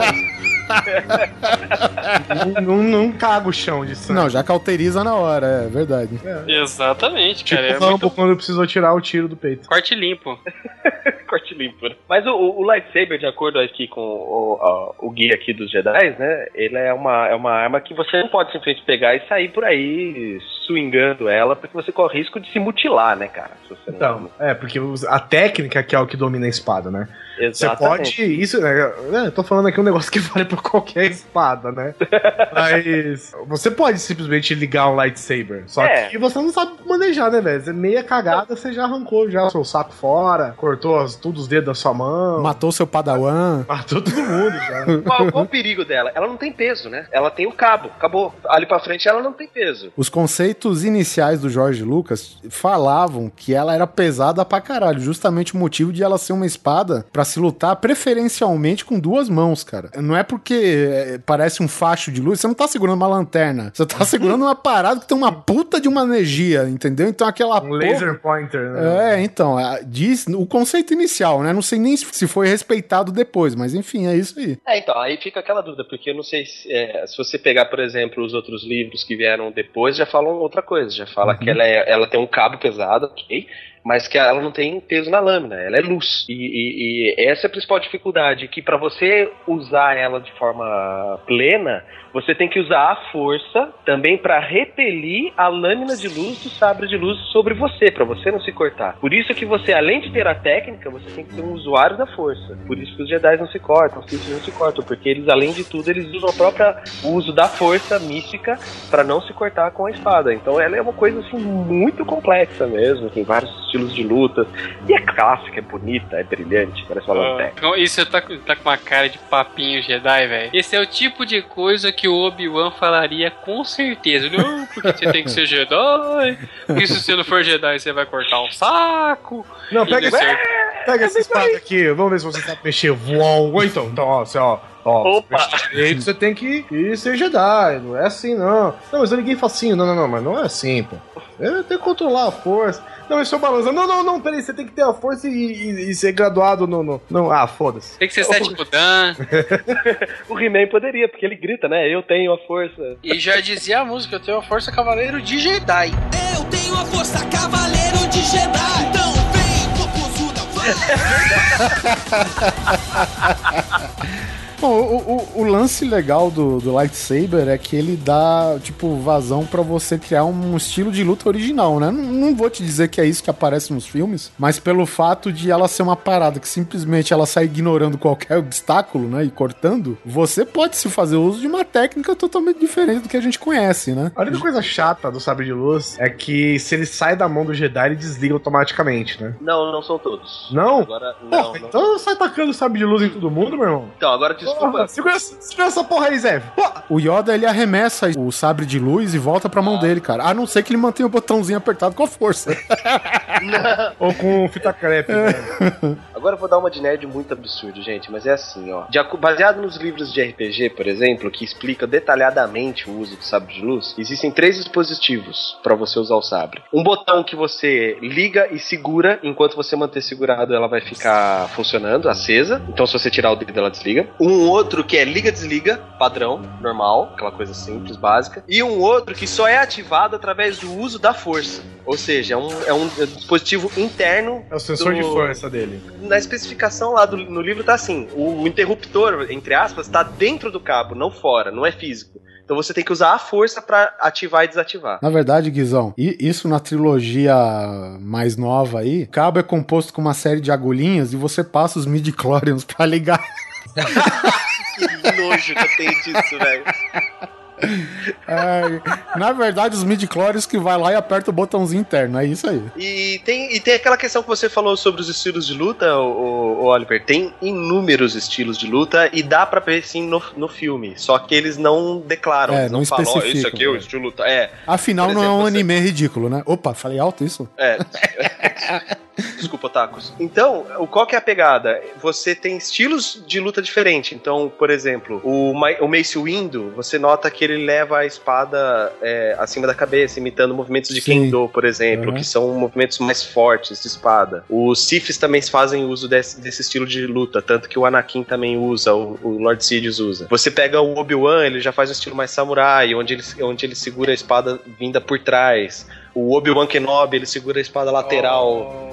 E assim vai indo, cara. Então, assim, tem inúmeros estilos de luta. A, a, a- cor do sabre influencia no estilo de Jedi que você for. Então ela é bem específica. Se você usa o sabre com lâmina verde é uma coisa, o sabre azul é outra. O roxo é só o Mace Windu. A branca, de acordo com a mitologia, existe só uma branca, que foi um dos primeiros sabres de luz feitos e, e nunca mais foi feito, que era um cristal muito específico que não existe na natureza, ele não é natural. Vi uma ilustração disso, eu, eu acho muito louco. Simplesmente branco, tipo uma, uma lâmpada fluorescente, tá ligado? É que a gente cansou de tanta cor nas lutas, tá ligado? Que branco pra mim já é um mágico, já quase. Porque na verdade se resume em três, que é verde, a- o azul e o amarelo. São as três cores de sabre. E o roxo O que foi vermelho- porque o Samuel Jackson pediu. É, o roxo foi porque o Samuel Jackson pediu, simples assim. Mas aí depois o pessoal acabou correndo pra inventar uma desculpa histórica, que foi porque o Mace Windu achou um cristal raro na- nas mesmas cavernas, blá blá blá, e aí ele pegou pra ele, que era o único. E o sabre vermelho não é natural. Você não acha o cristal vermelho. Você, para você se tornar um Sith Lord, você além de matar o seu mestre, você tem que imbuir o seu cristal que você tá usando de raiva, ódio e, e paixão, tudo aquilo que é o código Sith. E quando você fizer esse ritual, o cristal vai ficar vermelho e então a lâmina fica vermelha. Então são só essas as cores. E é esse o processo. Se você usa um sabre azul, você é um Jedi Guardian, que é um Jedi mais porradeiro. Se você usa um sabre verde, você é um Jedi que usa mais a força, tipo o Yoda, que ele é Yoda, específico uhum. Com, o uso da força. E os sabres de luz amarelo são Jedi mais diplomatas. Eles são mais Jedi que usam mais o carisma, mais a fala. Eles, em último caso, usam o sabre de luz. Mas é, você identifica o estilo de Jedi pela cor do sabre. É, no entanto, que eles mostram na trilogia clássica, né? Os dois primeiros episódios é a- a o Sabre Luz, que é pro Luke meio sem técnica ainda, então ele vai pra porrada. Enquanto ele já domina mais a arte Jedi no Retorno de Jedi e ele usa o Sabre Verde, né? T- Tanto que tem até uma gafe aí, que na verdade tudo isso daí que eu tô falando é, é uma história que inventaram pra boi dormir pra Ah, explicar sim, alguns é. erros do filme, né? É um universo meio que expandido, isso, digamos assim, né? É, é. Porque assim, se você parar pensar, no episódio 4, quando ele recebe o primeiro sabre, o sabre a lâmina é azul. E na, na, na época que o Obi-Wan tava estudando e tal, que ele era padawan, que depois ele virou mestre Jedi, essas coisas, ele tava usando um sabre azul também. E aí o que acontece? Na verdade, eles usavam essa diferença de cor pra ficar bonito no cinema, pra ter uma diferença de cores e ficar é, bonito pra se ver. Só que aí o George Lucas falou: puta que pariu, fodeu, cara. Eu fiz o sabre azul e agora o outro tem sabre azul, vão ficar dois sabres azuis. Então, na verdade, ele só pegou a, a ideia, né, o gancho, e inventou toda essa história pra falar que era o estilo de luta do Jedi, a forma do Jedi, não sei o quê, só pra tentar corrigir uma gafe que ele fez que ele não percebeu, que ele só foi ver muito depois, entendeu? Resumindo, tirando as nerdices do lado, qual que é o sabre preferido de, de cada um aqui? O sabre que eu gosto é o sabre que tem no Force Unleashed, que é aquele que é preto, Tá. sabre negro, é muito louco. Aham, muito legal mesmo. É, cara, eu, eu vou te falar, eu- é é raro essa parada do sabre branco, então eu gostei dele, mas se eu for um pra um, pra um mais casual, mais fácil de encontrar aí na mitologia toda, Mais casual. é. você sabe, né? Aquele que você tira de sexta-feira à noite. que eu gosto pra caralho daquele do. O Conde Doku, que ele, o cabo dele é curvo, tá ligado, cara? E ele é todo estiloso, né, cara? O Doku, ele tem um. Ele aparentemente ele tem um, uma, uma luta clássica, né, cara? Assim, de, de postura, de, de modo de segurar o sabre, sempre com a lâmina pra baixo. Ele tem um estilo mais jogo de xadrez de se lutar, né, cara? É, é o estilo de luta dos Siths mais antigos. Os Siths Lords, eles usam esse estilo de luta mais é, simples, direto e reto e forte. Então, eu acho muito estiloso o sabre Darth Maul, aquele duplo sabre, né? Vamos chamar assim, né? Que são um pra cada lado. Eu acho aquilo sensacional, que é um bastão, né? Vamos chamar assim de luz. Acho aquele sabre muito bom. Também admiro muito o sabre de um Jedi, que agora eu esqueci o nome dele, que é aquele cara inteiro verde que tem. tem um sabre de luz à prova d'água. Porque ele é uma criatura submarina, exatamente. Kit Fisto. É Kit. Fisto, é ele mesmo. Então ele, te- ele desenvolveu é, um sabre de luz à prova d'água. Ele Ah, é mas isso é fácil, né, porra? Isso é só enrolar com fita isolante.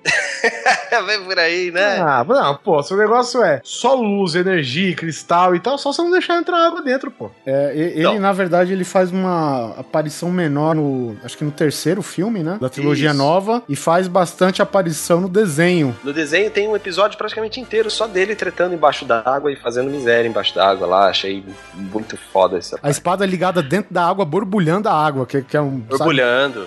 Aí ele aparece no, no segundo filme também. Ele dá um force push, derruba uns androides lá. É, ele é muito fodão, cara. Tanto que é ridículo o jeito que ele morre no filme. É, exatamente, cara. Porra, para. Tem uma cena bonita também do Anakin, que ele tá lutando na chuva, então os pinguins vão batendo na lâmina e vai fritando e virando. fazendo fumaça na hora, assim, né? Acho isso muito bonito também. Mas o meu sabre preferido é o do Obi-Wan, um clássico, simples, azul. É um sabre que se eu pudesse escolher pra mim seria esse.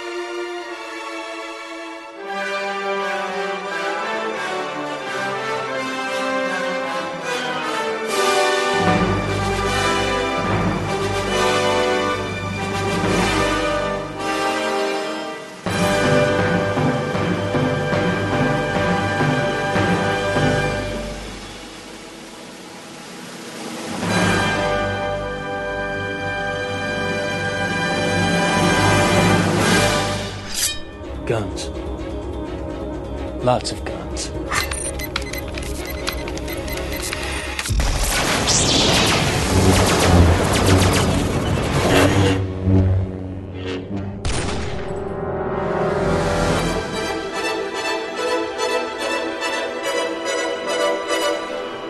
partir agora pra uma guerra um pouco mais. Covarde. Menos, é, menos glamurosa, né? Que é a arma de. São as armas de fogo ou as armas de projéteis, né? Que você não precisa estar necessariamente corpo a corpo com o seu inimigo. Eu já começo com uma aqui que não é pra nenhum tipo de dano, né? Diretamente na pessoa. E pra exemplificar que tem armas variadas, que é a Portal Gun. Hello, and again, welcome to the Aperture Science Computer Aided Enrichment Center. A Portal Gun que só funciona em algumas paredes específicas. Não é Ela, qualquer ela lugar. funciona, ela funciona num ambiente em específico, né? Que é dentro dos laboratórios da Aperture Science. E o que, o que essa arma faz de sensacional? Ela simplesmente abre dois portais que são interligados, cara. Né? Então você quer passar de um lugar ao outro, você abre o portal em um, abre o portal em outro e simplesmente atravessa como uma grande porta aberta que te liga a dois pontos físicos diferentes, né? E o legal da, do Portal Gun, inclusive o jogo Portal é isso, né? Que a física dele é muito legal, que você mantém as suas propriedades conforme você. Independente de onde você põe o seu portal. Tipo, se eu ponho um portal, sei lá, no chão e um na parede, e eu pulo dentro do portal, a ação de pulo continua. Você faz uso da gravidade quando chega no outro lado. Exatamente, cara. É, muito isso é legal. muito louco, é, isso é arma é muito foda, cara. Poderiam ter jogos diferentes com essa arma, assim, até por caráter de homenagem e tal, né? Porque é uma arma muito foda, velho. Sabe, até você matar as pessoas, tipo, você joga uma no fundo do lago e outra, sei lá, na cara da pessoa, sabe? Aí a pessoa já vai parar aí no fundo do lago. Eu acho que ela aparece em Half-Life 3, eu acho. Não, é verdade, porque a história verdade pode culminar isso, entendeu? É, eu ouvi dizer uns boatos aí que os caras querem mesclar os dois universos mesmo. Ah, aí é maneiro, hein? Vai abrir um portal, dizer, vai chegar o cara do Half-Life. Na verdade, na, na verdade, o universo já é o mesmo, né? A Aperture Science, ela é uma concorrente direta da Black Mesa. Black Mesa. Não sabia. É, e tanto que durante o jogo inteiro você encontra vários documentos espalhados falando da Black Mesa. O jogo até. A GLaDOS, né? Ela até zoa a Black Mesa, né? Em certos pontos da, É. daquela música de final do jogo. Ele fala que se ela quer moleza, vai pra Black Mesa. É, isso. já que a gente tá aproveitando, né, aqui, Black Mesa e tal, tem uma arma em Half-Life 2, pra mim, é uma das melhores, que é a Gravity Gun, né? A Gravity Gun ela foi eleita durante muito tempo uma das melhores armas do videogame, né? Ah, é a arma do século. Eu já ouvi o Neto falando que ela não tem nada de especial. É Apple, é mulher magra e é a Gravity Gun. O cara não gosta de nada nessa vida, viu? Puta que pariu, mano. O cara não dá uma dentro. E ela fica mais sensacional ainda quando você, você já tá mais pro final do Half-Life 2, dentro da, da cidadela, já e aí você transforma ela com um pulso extra de energia. E aí ela fica uma Gravity Gun azul. E aí vem os soldados, cara, os combines, e você. ah, Puxa ele, levanta ele e arremessa ele longe. É. As duas. Aí eu fico imaginando. Imagina as possibilidades de um jogo. Você com a Gravity Gun e com uma. Uma Portal Gun. Cara. Ah, peraí, é- ela faz tipo um grip invisível, isso? Alguma É. coisa assim? É, a Gravity Gun ela ela anula- a, a gravidade de qualquer coisa. E, e isso num ponto onde ela atinge, é isso? É, por exemplo, se eu mirar ela pro seu peito e atirar, você, o objeto, o Oliver, o objeto de desejo, Oliver Pérez, vai estar lá sem gravidade e tal. E ela também tem um pulso que pode te jogar, tipo, na puta que pariu. É, e aí ela tem tipo um soquinho de uma polegada. É bem, é isso mesmo. E aproveitando também, já que a gente já tá em Half-Life, eu vou continuar. Foda-se. Vai, vai life por inteiro, né? Half não. Vai Life todinho. Vai whole life. Eu, eu gosto muito do Half-Life 1, que tem várias armas boas, mas as, armas as mais memoráveis estão no 2. No 1, nessa mesma temática, a gente tinha aquele inseto que quando você apertava ele, ele atirava os ferrões. É, no que 2, quando você luta com aquele pênis gigante com patas, você pega aquela esfera de hormônio, que é o. Testosterona. Não, é, tem o nome. Como que é a armadilha em inglês? It's a trap. É, alguma. Caralho, Neto. É, é alguma coisa. Então é assim, tem uma fase toda meio que no deserto. Quando você pisa no- na terra, o bicho sente em você e vem te picar. Então você. Daí você pega essa bolinha de hormônio e arremessa longe, os bichos ficam teu amigo, tá ligado? Eles ficam vindo atrás de você, atacam os outros caras por você. É bem legal, é, é animal. Tem também a besta, é, é a Crossbow, que no Half-Life 2 foi um dos primeiros jogos que eu vi com essa física, pra mim. Quando você mirava com ele e atirava, o personagem no outro canto, ele grudava na parede e ficava, sabe? Pregou É, mesmo. pregou mesmo, é. Atirava no joelho do cara, o joelho ficava pregado e o cara sabe, deixava de ser um aventureiro. deixava de ser um aventureiro ali naquele ponto. Puta, muito animal. Half-Life tem várias, várias armas legais, né? De Half-Life, o que eu mais me lembro mesmo é o B41 mesmo, sabe? É, porra, aí é Counter-Strike, cara. que, que também tinha a melhor arma de todos, que é a P90, né? Pra ruxar, cara, você pegava ela, comprava a bala, era 90 tiros, ninguém te segurava, nego. Tem também do que Eu no tenho- 3D, né, cara? Tinha arma que você encolhia os inimigos e pisava neles. Era memorável Puta, essa pode merda. crer, cara. Nossa, essa se tirou do Cara, fundo do povo. Na verdade, tirei da pauta. Tem um outro jogo que chama. É, chama é, ó, essa não tá na pauta e, e é da mesma produtora do, do Kinuki, que é da Hellmans. 3D Hellman, era na época. Cara, chama Shadow Warrior. Cara, Shadow Warrior era animal. Você começava com uma espada e você ia adquirindo as outras armas, uma Uzi. Chegava um ponto que você pegava a cabeça de um monstro e aí você enfiava a mão na cabeça do monstro. Então você podia atirar com o botão do mouse esquerdo, com o direito, e aí você tinha outros tipos de tiro nessa arma. Cara, era sensacional esse jogo também, vale a pena. Shadow Warrior, a cabeça do ninja. Ah, cara, eu, eu tenho um, jogo de, de FPS que eu gostava pra caralho. Ainda gosto, se, se sair aqui pra alguma parada mais moderna, até compraria, né? O. Wolfenstein 3D. Não, é o Perfect Dark. Eu já ouvi falar desse Perfect jogo. Dark ganhou uma porrada de prêmio ao lado do, do GoldenEye, né? Na época, que eram mais ou menos jogos contemporâneos entre si, né? Que, e, e tinham praticamente a mesma tecnologia, né? E tem uma arma, cara, é, tá certo, ela é pelona, cara, porque e- esse é um jogo que eu gosto, tipo, de jogar aquele lá de um contra o outro, né? Você caçar o seu companheiro. É muito mais legal do que você sair fazendo co-op lá na Nova verdade, né? E tem uma arma que, se eu não me engano, chama Farsight. Era XR alguma coisa, eu não vou lembrar direito. E era uma arma que era de tecnologia extraterrestre. E na verdade, cara, ela tinha um sistema de raio-x que você via por várias paredes, entendeu? E aí, você, como você guiava, se guiava pelo sensor lá na, no seu display em tela, né? Você sabia onde estava o seu adversário. E o seu adversário, o quê? Ele tava atrás de milhões de paredes, você conseguia dar um tiro. É um caralho de uma arma que vai atrás do cara. Ela atravessa todas as paredes, o tiro. Tanto a mira como o tiro, entendeu? Caralho, E- velho. Que apelão. É legal pela putaria, né, cara? Que Quem achasse aquela arma, velho, certeza, velho. Ia correndo, é só mirar pra qualquer lado. Porque você enxerga, você ativa a, a mira raio-x, né? E tu vê lá o. Só, tipo, você vê um esquema, personagem meio em vermelho, assim, como se fosse uma infravermelho mesmo, né? Não, queima, arma de, da- do filme queima de arquivo. O, o, o queima do arquivo, ele tem mais ou menos essa mesma, mas, pô, o cara atravessa a parede de reboco. Lá era. Meu, aquele lá era bunkers, velho. Entendeu? Não era parede, reboque, telha, não, que nem na, no filme do Schwarzenegger. É, e era uma arma de tecnologia extraterrestre, né? Que o jogo tinha essa parada. Você tinha que invadir a área 51. Tinha um ET lá dentro que chamava Elvis, ele te ajudava, né?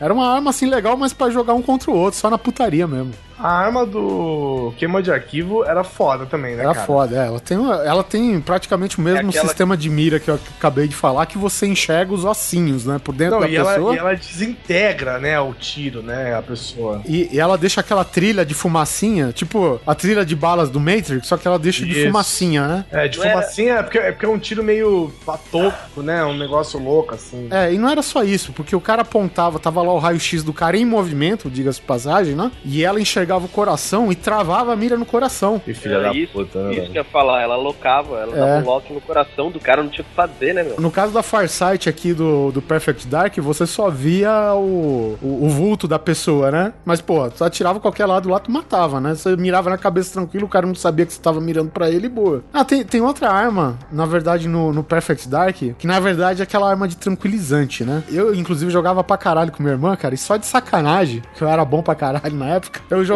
só com tranquilizante. Minha irmã com as puta arma pesadona, assim, correndo atrás de mim, ia com tranquilizante, tac, tac, tac, sabe? Ia correndo em volta dele, enfiando. Tem que ser contato próximo, né? Você tem que encostar a arma no seu, no seu oponente. É tipo essas armas de vacina, tá ligado? Esse revólver de vacina. Caraca. E aí, ele tinha duas configurações, né? Tiro individual, a, a visão do cara é cada tiro que você dava ia ficando mais borrada. E o cara ficava perdido, não sabia pra onde mirar. Ficava tudo zoado o gráfico pra ele, né? Pô, aí você tirava a faquinha, você matava o cara na porrada, tanto faz, você escolhia. O cara tava tontão lá, que nem um besta. E também tem o, o tiro que ele concentra, acho que 10 tiros de uma vez só. Aí mata o cara. Com um tiro só em qualquer lugar. Mas na- no Pô, mesmo que lance. da hora. É, o, o Perfect Dark, cara, ele tinha várias paradas legais assim, cara. É, saiu pro Nintendo 64. Tem uma arma legal também que chama Smart Pistol, que é do jogo do Titanfall. E você. A hora que você mira no seu inimigo, ele joga tipo três lasers nele. E a hora que os lasers se juntam, você dá um tiro e ele mata na hora também. Estilo Predador? É, estilo Predador. Ah, fiquei sabendo disso daí. Falaram que era mó apelão, mas que ela demorava pra mirar, né? É, é tipo assim, se você tá matando bot, ele mata rápido, né? Porque é um tiro, se tiver tipo 10 bots na sua frente, você só dá um- uma corrida com a arma assim, ele marca todo mundo, você atira.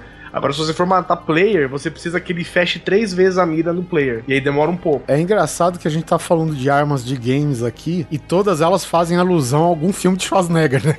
É foda. Ditando tendências, né, cara? Guns. Lots of guns.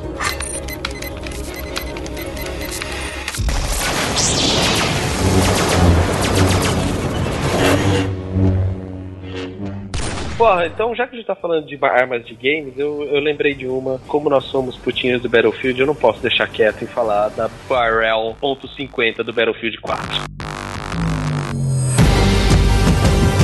Posso deixar um adendo que eu ainda não me vendi totalmente.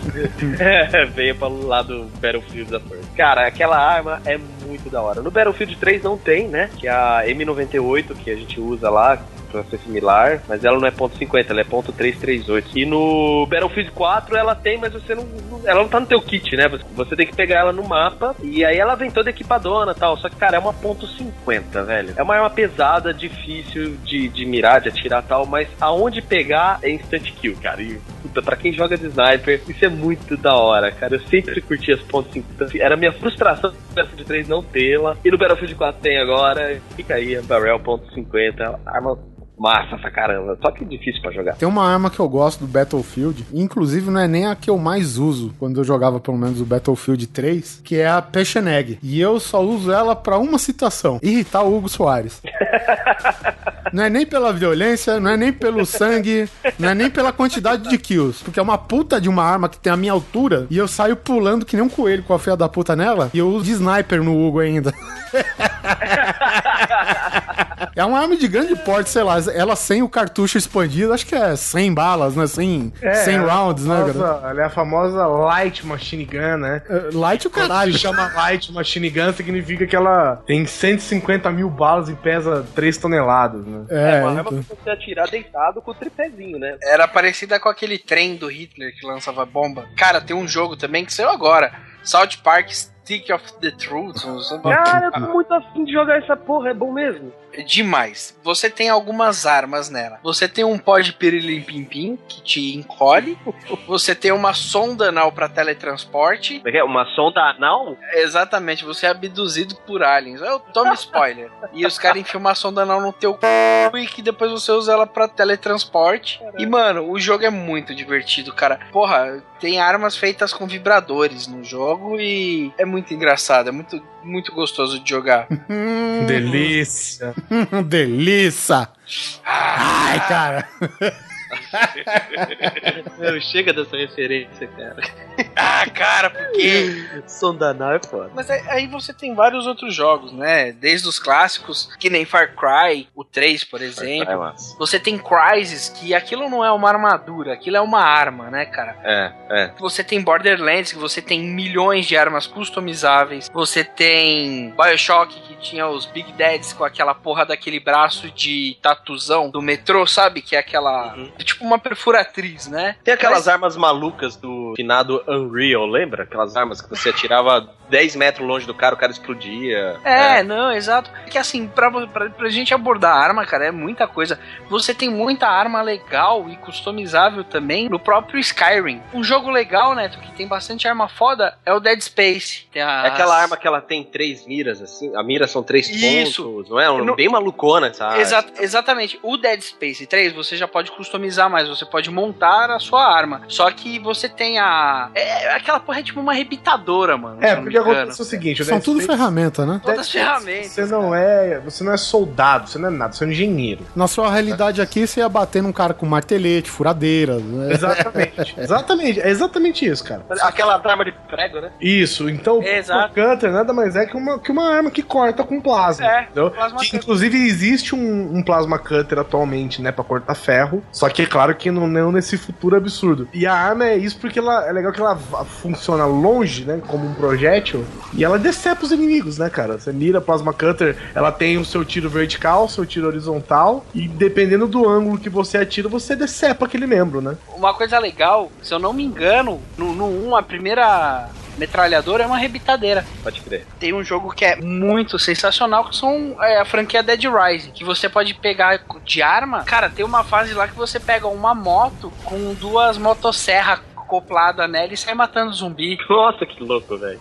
Você pode pegar uma pá de, caiaque, pôr uma motosserra na ponta e usar pra matar zumbi. Eu lembrei de uma agora, acho que o Oliver vai poder me ajudar, porque eu não joguei, que eu também sou lesado, não vou conseguir jogar esse jogo. Aquela metralhadora motosserra do Gears of War. Que a gente não podia esquecer. Puta, podia falar né? essa porra, né, cara? Não pode esquecer dela. Ela é uma metralhadora, na ponta tem uma motosserra, então você mata, chegou perto e você corta. É- ela é evolução da baioneta, né? Da baioneta. Você dá os tiros, o monstro vem pra cima, você corta o monstro com aquela porra e vai pro arrebento. É fabulosa. Inclusive, teve uma edição especial, uma tiragem especial, se eu não me engano, do Gears 3, que saiu com a porra da arma em escala 1 pra 1 pra, pra tipo colecionável, sabe? Muito bonita, ela é muito bem feita aquela arma. Ela é a Mark II Lancer Assault Rifle. Ah, olha aí. O, o, o que acontece é o seguinte, cara. Você supõe, pelo menos na nossa realidade, a gente tem alguma limitação de imaginação, vamos dizer assim, né? Comparado ao pessoal designer de games aí. O que acontece é o seguinte: a gente imagina que quando o cara tem uma motosserra, existe duas condições. Ou o cara tem uma alimentação elétrica via cabo, ou ele é alimentado via combustível. A A gente supõe que uma bateria não é capaz de segurar uma carga de uma motosserra, né? A nossa imaginação nos diz isso. Então o que aconteceria? Teria que ter combustível. Agora você imagina ter combustível, cara, numa arma de fogo. Sabe? É, é- é arma pra muito macho, né, cara? Você ter essa porra. Essa arma é tão macha quanto eram os primeiros flamethrowers do, da, da Primeira Guerra Mundial, né? que era dois tanques de gasolina nas costas e vambora. E, e nego atirando pra tudo quanto é lado. Não era Com um tanque de gasolina. Era um de gel e um de gás, gaso- Era um de gás e um de gasolina. Aí elas se misturavam e você dava o start na ponta pra cuspir o fogo. Tipo uma, um maçarico na ponta, assim, que você só aper... que era o gatilho, vamos chamar assim. Então você, quando você apertava o gatilho, ela cuspia o, o, o gás com a gasolina misturada e depois você apertava um outro botão pra, soltar, pra ligar o fogo. Eu Acho que era uma coisa assim. Não, o fogo ficava sempre aceso. Isso, ficava sempre aceso, é isso mesmo. É, eu, eu li uma, um perfil dessa arma aí do Gears of War uma vez e falava que a, a porra da motosserra anexada aí na metralhadora, é, ela tinha mais a função de é, passar por obstáculos, né? Mas como a gente pode ver no jogo, né, foi, serviu pra muito mais coisa, né? É, tomate. Como é que é? Tomate, Depende do que você entende por obstáculo, né? Não, uma tripa de uma minhoca gigante, por exemplo. É um obstáculo. É um obstáculo. Agora, um- se a gente acha um lumber no meio, a gente só é capaz de dividir o filho da puta no meio, verticalmente. só. E é legal, né, cara? Porque, tipo, você segura o botão lá pra ele ir pra cima, né, com a motosserra. Isso é bom quando você tá meio já sem munição. E o cara vai e dá um close, cara. E ele toma um banho de sangue, tá ligado? Era um uso desse, tinha que tomar banho, velho. Não dá pra você continuar na guerra, não, velho. Você imagina se fosse, tipo, contra zumbis, né, velho? Nossa aí, senhora. aí tava fudido, porque ia ser, ia se contaminar, né? Mas isso a gente pode falar naquele filme lá, o Brain Dead, que é a Fome Animal, que o cara aí usa um aparador de, de grama e a- o nível de, de banho de sangue é o mesmo. É, isso é verdade. É, uma arma improvisada, inclusive. É, Mas, cara, isso não faz sentido pra mim, porque se você tiver contato com o sangue, você se infecta. Então, mas assim, você não precisa. é, o cara não precisa te morder simplesmente. Se, se voar sangue de zumbi no seu olho, na sua boca, numa ferida sua, você, se- você vai ficar infectado. O Isso vai fica uma- pra outro cast. É verdade. Guns. Lots of guns.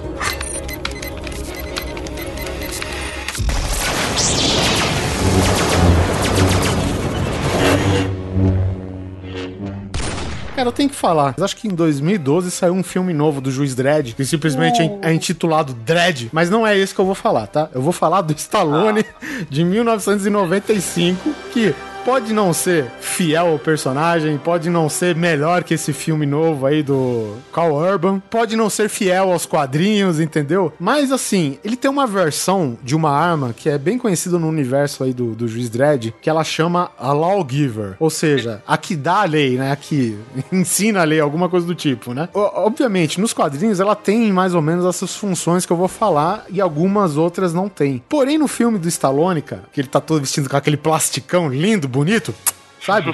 Aquela coisa linda. A Lawgiver dele, cara, que é uma coisa que, se eu não me engano, não tem nos quadrinhos e nem nesse filme do Dredd novo, ela é por comando de voz, meu amigo. Logo no começo do filme, que tem uma cena que os juízes, né, dois juízes estão tentando, com dois dedinhos levantados aqui, pacificar uma área, e aí chega somente o juiz Dredd com a sua moto, né, que é a, acho que é a Law Gunner, né, o nome da moto, se eu não me engano. O pessoal chega pro juiz Dredd e fala, estamos esperando os reforços, e ele fala, os reforços chegaram.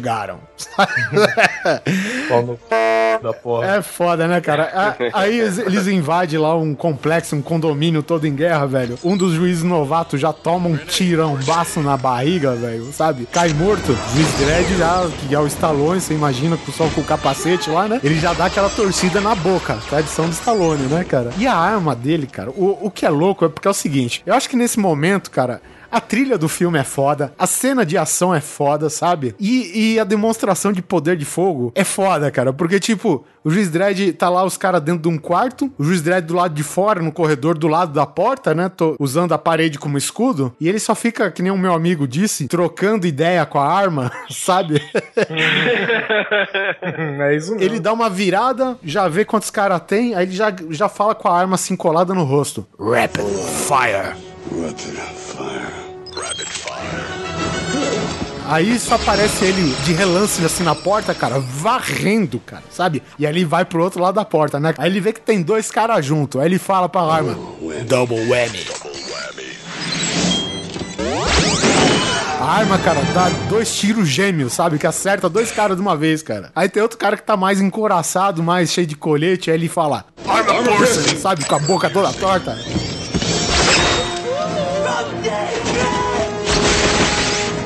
Tiro atravessa a arma do cara, atravessa o colete e mata o cara. Ó, independente de você não gostar do filme, cara, essa cena é foda pra caralho. Vou deixar até o link aí que essa cena tem inteira aqui no YouTube, cara. Puta, fantástica. É um filme puta memorável, cara. É, é que nem filme Não, de não é, Schwarzenegger. cara, precisa não é. de muito. Não, cara, é sim. É, é o filme Guilty Pleasure pra mim, sabe? O mesmo esquema. É, exatamente, cara. Mas, porra, só essa arma aí já vale a pena. Que era aquela arma com o iOS instalado que precisa É, ler. exatamente. Essa porra é um iPhone 8. Por quê? Porque o iPhone 5 já veio com essa. É o 5 ou é o 6 que você bota o dedão e ele é digital? É o 5S. 5S. O, é o 5S, eu já me perdi nos iPhones. Aí, o 8 vai vir com uma arma, velho. E aí você vai lá, põe a mão, ele reconhece que é você. E aí você fala, Siri, vai embora, dá os comandos. Uma outra arma que eu acho muito foda, cara. É aquela arma do quinto elemento. Puta! Que eu não me ligado. lembro, eu não me lembro exatamente o nome dela, mas é, eu participei, inclusive, do, que- do episódio de Quinto Elemento lá do, do Pod Trash, e a gente definiu ela como a Machine Gun 3000 em 2099. É, é aquela arma que o, o Gary Oldman vende pra aquelas criaturas retardadas, né? Isso, a arma tem lança-foguetes, lança-chamas, lança-granadas, lança-redes, e ele tem um botão de autodestruição, e ela ainda tem um modo que chama replay, cara. Tipo, você liga o botão replay, você dá um tiro no alvo, e não importa onde você esteja mirando, depois o tiro vai sempre no alvo. Cara, essa cena é fantástica. Foda. Porque ele dá um tiro na, naquele manequim, né? Que eles estão atirando, eu acho. E aí ele aponta a arma pras criaturas lá, que eu esqueci o nome do- dos bichão. E, e- e, tipo, você vê os projéteis saindo da, da boca, assim, do cano, dando uma volta por cima da cabeça do Gary Oldman, sabe? É, e atirando. Sim, e atingindo o alvo do mesmo jeito, cara, sabe? Muito bom, cara. A ZF-1.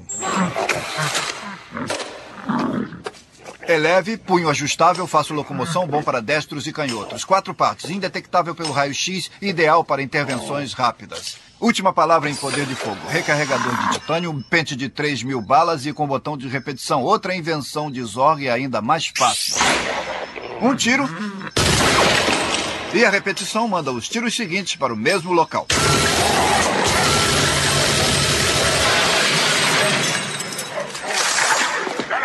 E para terminar o trabalho, os antigos, porém ótimos modelos Zorg. Lançador de foguetes.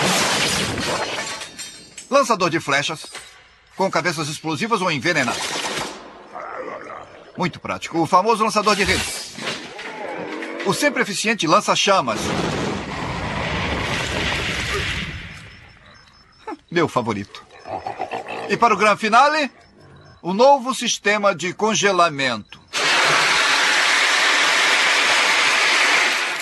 E é bonita pra caramba, né, velho? Bonita pra caralho, você encaixa, o seu braço encaixa por É. dentro dela, né, Ela cara? fecha e abre, é muito louca essa arma, cara. É quase uma Nerf, né?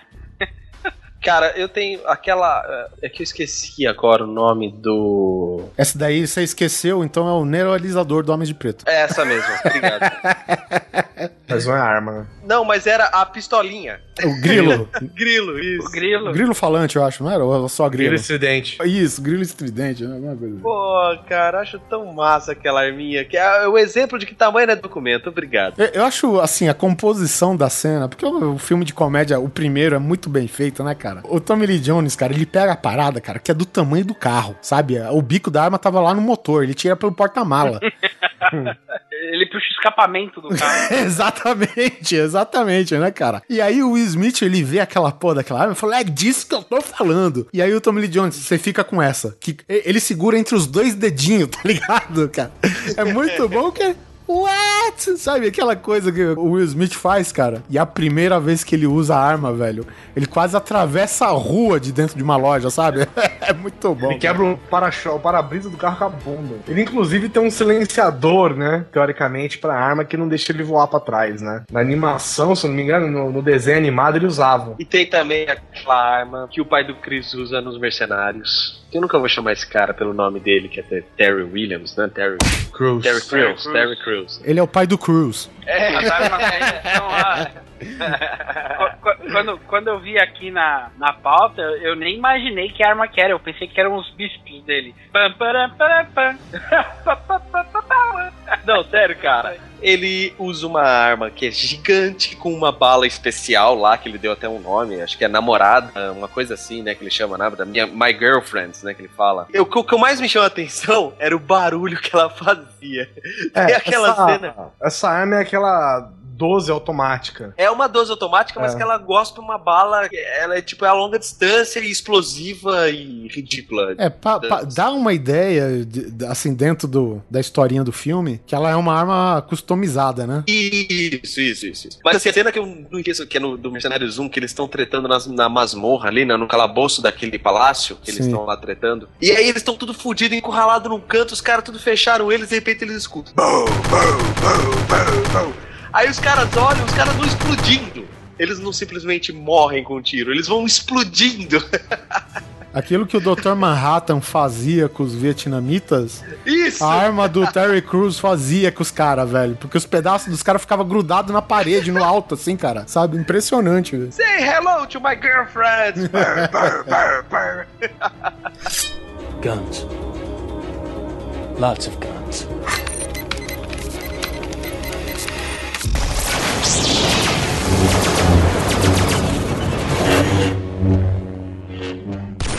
A gente tem que falar de um filme aqui, cara, que tem um vasto arsenal de armas intermináveis. É o seguinte, velho, eu, eu acho assim, tudo que foi gás de munição só naquela cena do lobby do primeiro Matrix, velho. Eu acho que dava pra erguer um outro prédio vizinho, não dava não? De munição e mármore. É, munição não, é cápsulas, né? Vazias. Porque o resto Ah, ficou no corpo dos guardas, né, cara? Bom, aqui são armas reais que existem mesmo, né? Isso que é um, um lado positivo desse filme, apesar de ser ficção. E o louco é que se você manja da Matrix mesmo, você não precisa nunca mais recarregar essas armas, né? É mesmo, né, cara? Você pode fazer estilo videogame. Você dá um tiro pra garantir, você já manda recarregar. É, ué. Foda-se o pente se tá meio cheio ou não. É, como, como já se fazia no Doom, né? E DDQD é munição limitada. É isso aí, você já entra em God Mode, né? É, e DKFA. Tem, tem, a princípio, tem uma arma que já é recorrente na, na porra da franquia inteira do Matrix, que é uma que até a gente usa bastante no Battlefield. Eu acho que o fabricante é Heckler e Koch, que é uma modelo MP5, que ela é uma submachine gun, né? Eu, eu acho legal que essas MP5 aí aceitam aqueles micro SD também pra tocar música. ah, caralho! De um lado você põe as balas, do outro fone de ouvido. E ó, É tiro e porrada e bomba, né? tira porrada em bomba. Ela já começa, é a primeira do cena do lobby. Quando o cara fala, ah, você tem trocado aí, alguma coisa de metal na sua roupa, o cara abre e ele, as duas primeiras armas que ele já saca são duas dessas duas MP5 já, cara. E ele criva todo mundo de bala. É, e é legal assim, cara, que é, é bem isso, né, cara? É bem videogame mesmo. Ele vai tirando, vai descartando arma e foda-se, vai destruindo todo aquela. o mármore, né, da, do, do lobby do prédio, vai destruindo todo a SWAT, a equipe de segurança do próprio prédio. E ele finaliza. Finaliza não, mas é, é, é uma cena clássica, né? Que quando ele fica escondido atrás da coluna, eu acho que já acabou com uma Glock que ele tinha, já, já acabou a MP5. Na verdade, tava acabando os bolsos, né? É. sobre- Ele tava aliviando o peso, na verdade, né? Aos poucos, né, cara? E eu sei que tem uma arma que ele usa que ela chama Scorpion. É uma arma da Yugoslávia. E ela é Scorpion 61i, que é justamente aquela arma que quando ela sai da coluna é mais ou menos o mesmo efeito sonoro do, da arma do pai do Chris, tá ligado, velho? Bum, bum, bum, bum, bum, bum. É quando acaba a munição dessa, ele dá aquela, aquele, que nem o Neto fala, aquele pirulito no ar, que ele pega uma metralhadora do chão e já termina o serviço, né, cara? É sensacional essa arma. Outra arma que eu acho foda, e essa já aparece no Matrix Revolutions, isso daí já na mão do Morpheus, quando ele tá, tá aqueles, os gêmeos vindo pra cima dele de carro, né? Primeiro porque o- os caras vão tentar atropelar o Morpheus, e ele dá uma jogadinha de corpo do lado, ele já arrebenta a lateral do carro com uma katana, e aí enquanto o carro vai capotando, né? Porque afinal de contas estourou o pneu, suspensão, a katana vai lá saber o que que fez, né? Ele atira com essa arma, e essa arma, eu acho que é legal que a vazão do, das cápsulas cápsula, cara, é mais ou menos ele forma um arco-íris na tela, sabe, velho? De, de cápsulas. E aquela arma, ela foi usada justamente pra ter esse efeito na fotografia, cara. Quando a arma vai cuspindo as cápsulas, ela faz um arco, cara, perfeitinho. É tipo um arco-íris, cara, de cápsulas de bala, cara. Muito bom, cara. E é feito tudo em câmera lenta, né? Então você já viu como fica a estética da coisa toda, né, cara? A Glock Agora- não é aquela arma que é feita de. Que é, que é feita tipo de cerâmica, um negócio assim, que é aquela arma que era usada antes pra poder. que os caras podiam passar no detector de metais do aeroporto. A, a Glock, acho que ela tem peças de cerâmica, mas ela não é toda de cerâmica. Essa, inclusive, que é a Glock 18C, é, essa que tá na mão do Morpheus nesse momento, ela também, se eu não me engano, ela é customizada. Porque pode ver que até o pente é, não é pra essa arma em específico, né? O pente é, é maior que o próprio cabo da arma, né? É, é pente estendido chama. Tem mais outras gambiarras que eles fizeram lá. Se eu não me engano, no making off ele disse que é uma, é uma arma meio customizável mesmo, né? Ela praticamente só funcionou, assim, ela foi em função dessa cena, né? Que o cara queria. E a Glock 22 é a arma de cerâmica mesmo, né? Por dois motivos. É, temperatura, porque ela tem um range de tiro muito alto e ela esquenta pra caralho, por ser uma pistola. E acho que também por causa do, do coice também, acho que altera peso, essas coisas. Tem uma arma que apareceu. O lugar que eu mais vi ela na minha vida inteira foi no Counter, é, e no seriado Stargate. O seriado mesmo. É a P90, cara. Aquela arma que ela é toda bonitinha, toda pequenininha e atira bala pra caralho. Se eu não me engano, ela tem até um, um esquema de você expandir de 50 pra 90 balas, velho. Ah, é. Tão a agressivo. P90 é aquela arma que tem um. ah, o pente dela fica em cima. Né? Exatamente, exatamente. O pente dela, a bala dela, ele não entra na vertical, ele vem na horizontal e o carregador dela, ele gira as balas e sai conforme você vai dando tiro. Ela é uma arma recente, se eu não me engano, ela é de 85, 80. e- é, é, eu sei que ela é da década de, de 80. Olha, a- ainda bem que ela sai conforme você vai dando os tiros, viu? Imagina Ah, você de hora em hora, você só de hora em hora.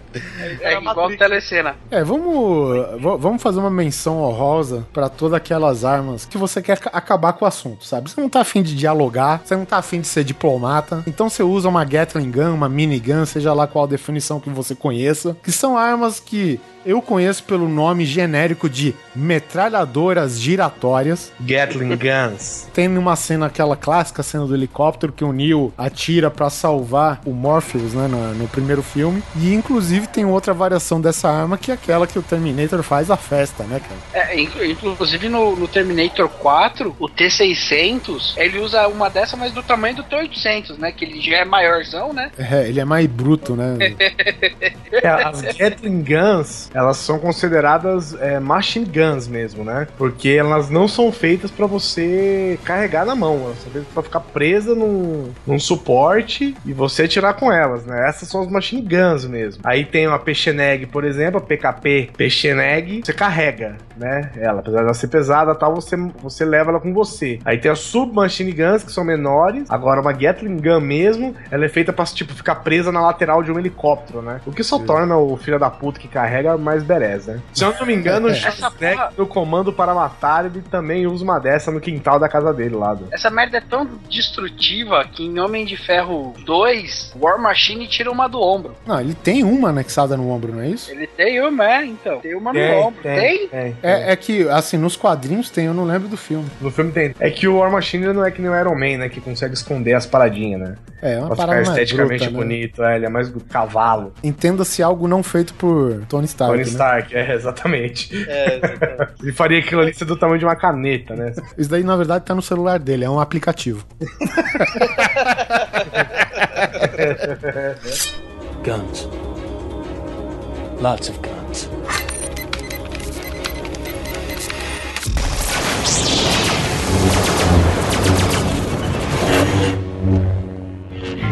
Pra fechar com chave de ouro as armas de fogo, é claro que eu não posso deixar uma arma que tem nome, uma arma que tem um bom nome, uma arma que ajuda, uma arma que ajuda as pessoas. Bom caráter, né, velho? Bom caráter, que é o bom samaritano do Hellboy, velho. Pensa numa arma foda. Ela é tipo um 3 oitão feito pro filho do diabo carregar. enorme, gigante, com umas balas muito loucas. Tipo, tem bala que tem, sei lá, dente de tigre, osso de xamã, arma traçante lá com neon dentro, 5 kg de chumbo. Ela é muito foda, o bom samaritano, cara. E olha que, inclusive, ela é a arma do cara que é o mocinho, né? Que eu, lembro, que eu lembro até hoje do pôster do Hellboy, que tá a cara do Hellboy segurando o bom samaritano, assim, tá escrito, e esse cara é o mocinho. é foda. Muito É. bom. Cara, você olha o, bom samaritano aí, né, cara? Que é uma versão gorda de um 38 gigante. É, ele é gigante. É, tipo, o tambor da arma parece um barril de cerveja, tá ligado, velho? Foda, cara. E é legal que ele, no filme, né, pelo menos, ele tem uns penduricalhozinhos, né? Presos na arma. Tipo, Não, só eu um- acho que isso daí é do Hellboy. É do próprio Hellboy que ele anda com um terço na mão, essas paradas. O que já é bem condizente com a criatura, né? Mas enfim, aí diz que a arma tem é feita com, sabe, o cabo é feito com um pedaço de uma cruz, que o metal que a arma é- ela é forjada com um pedaço de um sino de uma igreja irlandesa, sabe? Tem toda essa parada. Ela é de quatro tiros, obviamente é uma arma personalizada para uma criatura só. Só tem quatro tiros e, bom, enfim, e aí tem a, a sua variedade de, de munição. É uma consideração que só precisa de um bem dado, né? Como É, qualquer verdade. arma. Como qualquer arma, né? É, cada tiro daquela arma lá é quase uma 12, né, velho? É, é muito da hora, velho. E, essa, e até essas, essas cápsulas que são de vidro, né? Com coisas, por exemplo, você precisa matar um bicho que ele só morre se for perfurado por uma lâmina de Gibraltar. Aí ele tem uma bala que tem uma lâmina de Gibraltar dentro da bala, sabe? Muito louco, cara. Se eu não me engano, tem, tem umas balas, isso acho que eu li no- nos quadrinhos mesmo, que ela é feito de, de madeira de carvalho, água benta, alho e estilhaço de prata, tá ligado? Os É, negócios isso assim. aí eu faço no filme, no primeiro filme pra, pra dar os pipocos no Samael, Samurael, sei lá. Samael. lá. Bom, e o bom, o bom samaritano nada mais é do que, né, o, o que a gente já comentou aqui, né? O verdadeiro Widowmaker, né, cara? E eu acho que dá pra gente fechar com chave de ouro, porque, porra, o cabo é feito de uma cruz, não sei do que aí. O ferro é feito de um sino de igreja. Porra, Não, mas- peraí. Sino de igreja irlandesa, não é qualquer igreja, não, velho. É verdade. Ou seja, a arma já vem com um milhão de história antes de dar o primeiro tiro, velho. A do bom samaritano é a arma que, se você precisar ter uma arma de fogo, velho, independente de qualquer metralhadora, É a arma o definitiva. samaritano ela é definitiva, velho. Ela é foda pra caralho. Pode vir bruxa, pode vir lobisomem, vampiro. É uma bala pra cada um, cara. Guns. Lots of guns.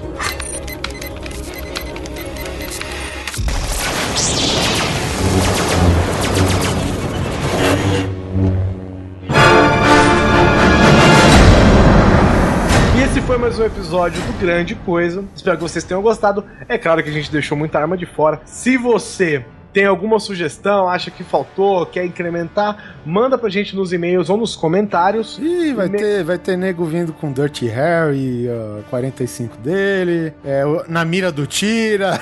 As armas do Supernatural, espada do Highlander. Ih, Várias, várias. A gente, a gente escolheu algumas aqui que a gente achou legais, né? Então não se esqueça, contato.grandecoisa.gmail.com Não esquece de curtir a gente no Facebook, facebook.com.br grande coisa, no Twitter é grande coisa underline. E eu dessa vez quero fechar com uma música. Jenny Garagan. Não. É hein? É hein? Não, não, não, não, não, não, não. A gente tá falando de coisas pra matar. Então eu quero Matanza Bota com Buraco de Bala. E até o próximo episódio. Thundercats! Oh, oh, oh, oh, oh, oh, oh, oh.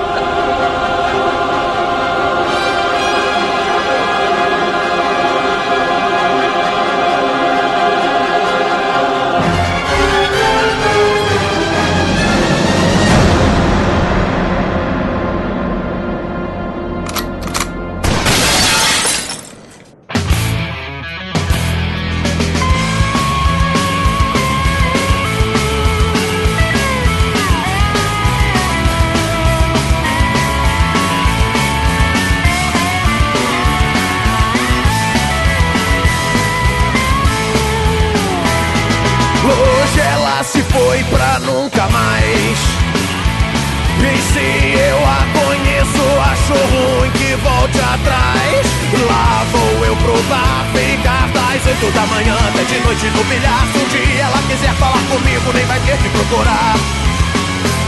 E só o que sobrou na minha bota foi um buraco de bala.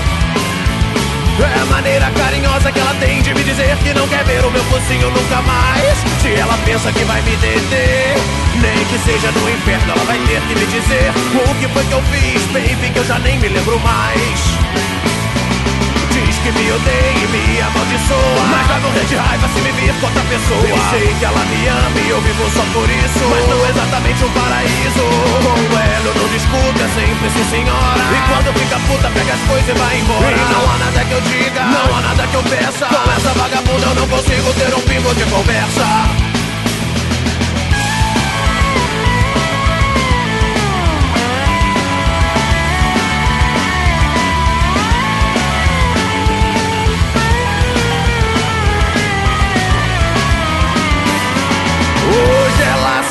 pra nunca mais. E se eu a conheço, acho ruim que volte atrás. Lá vou eu pro bar, ficar das oito da manhã até de noite no bilhar. Se um dia ela quiser falar comigo, nem vai ter que procurar. E só o que sobrou na minha bota foi um buraco de bala. É a maneira carinhosa que ela tem de me dizer que não quer ver o meu focinho nunca mais. Se ela pensa que vai me deter, nem que seja no inferno, ela vai ter que me dizer o que foi que eu fiz, baby, que eu já nem me lembro mais. Que me odeia e me amaldiçoa. Mas vai morrer de raiva se me vir com outra pessoa. Eu sei que ela me ama e eu vivo só por isso. Mas não exatamente um paraíso. Com ela eu não discuto, é sempre sim senhora. E quando fica puta pega as coisas e vai embora. E não há nada que eu diga, não há nada que eu peça. Com essa vagabunda eu não consigo ter um pingo de conversa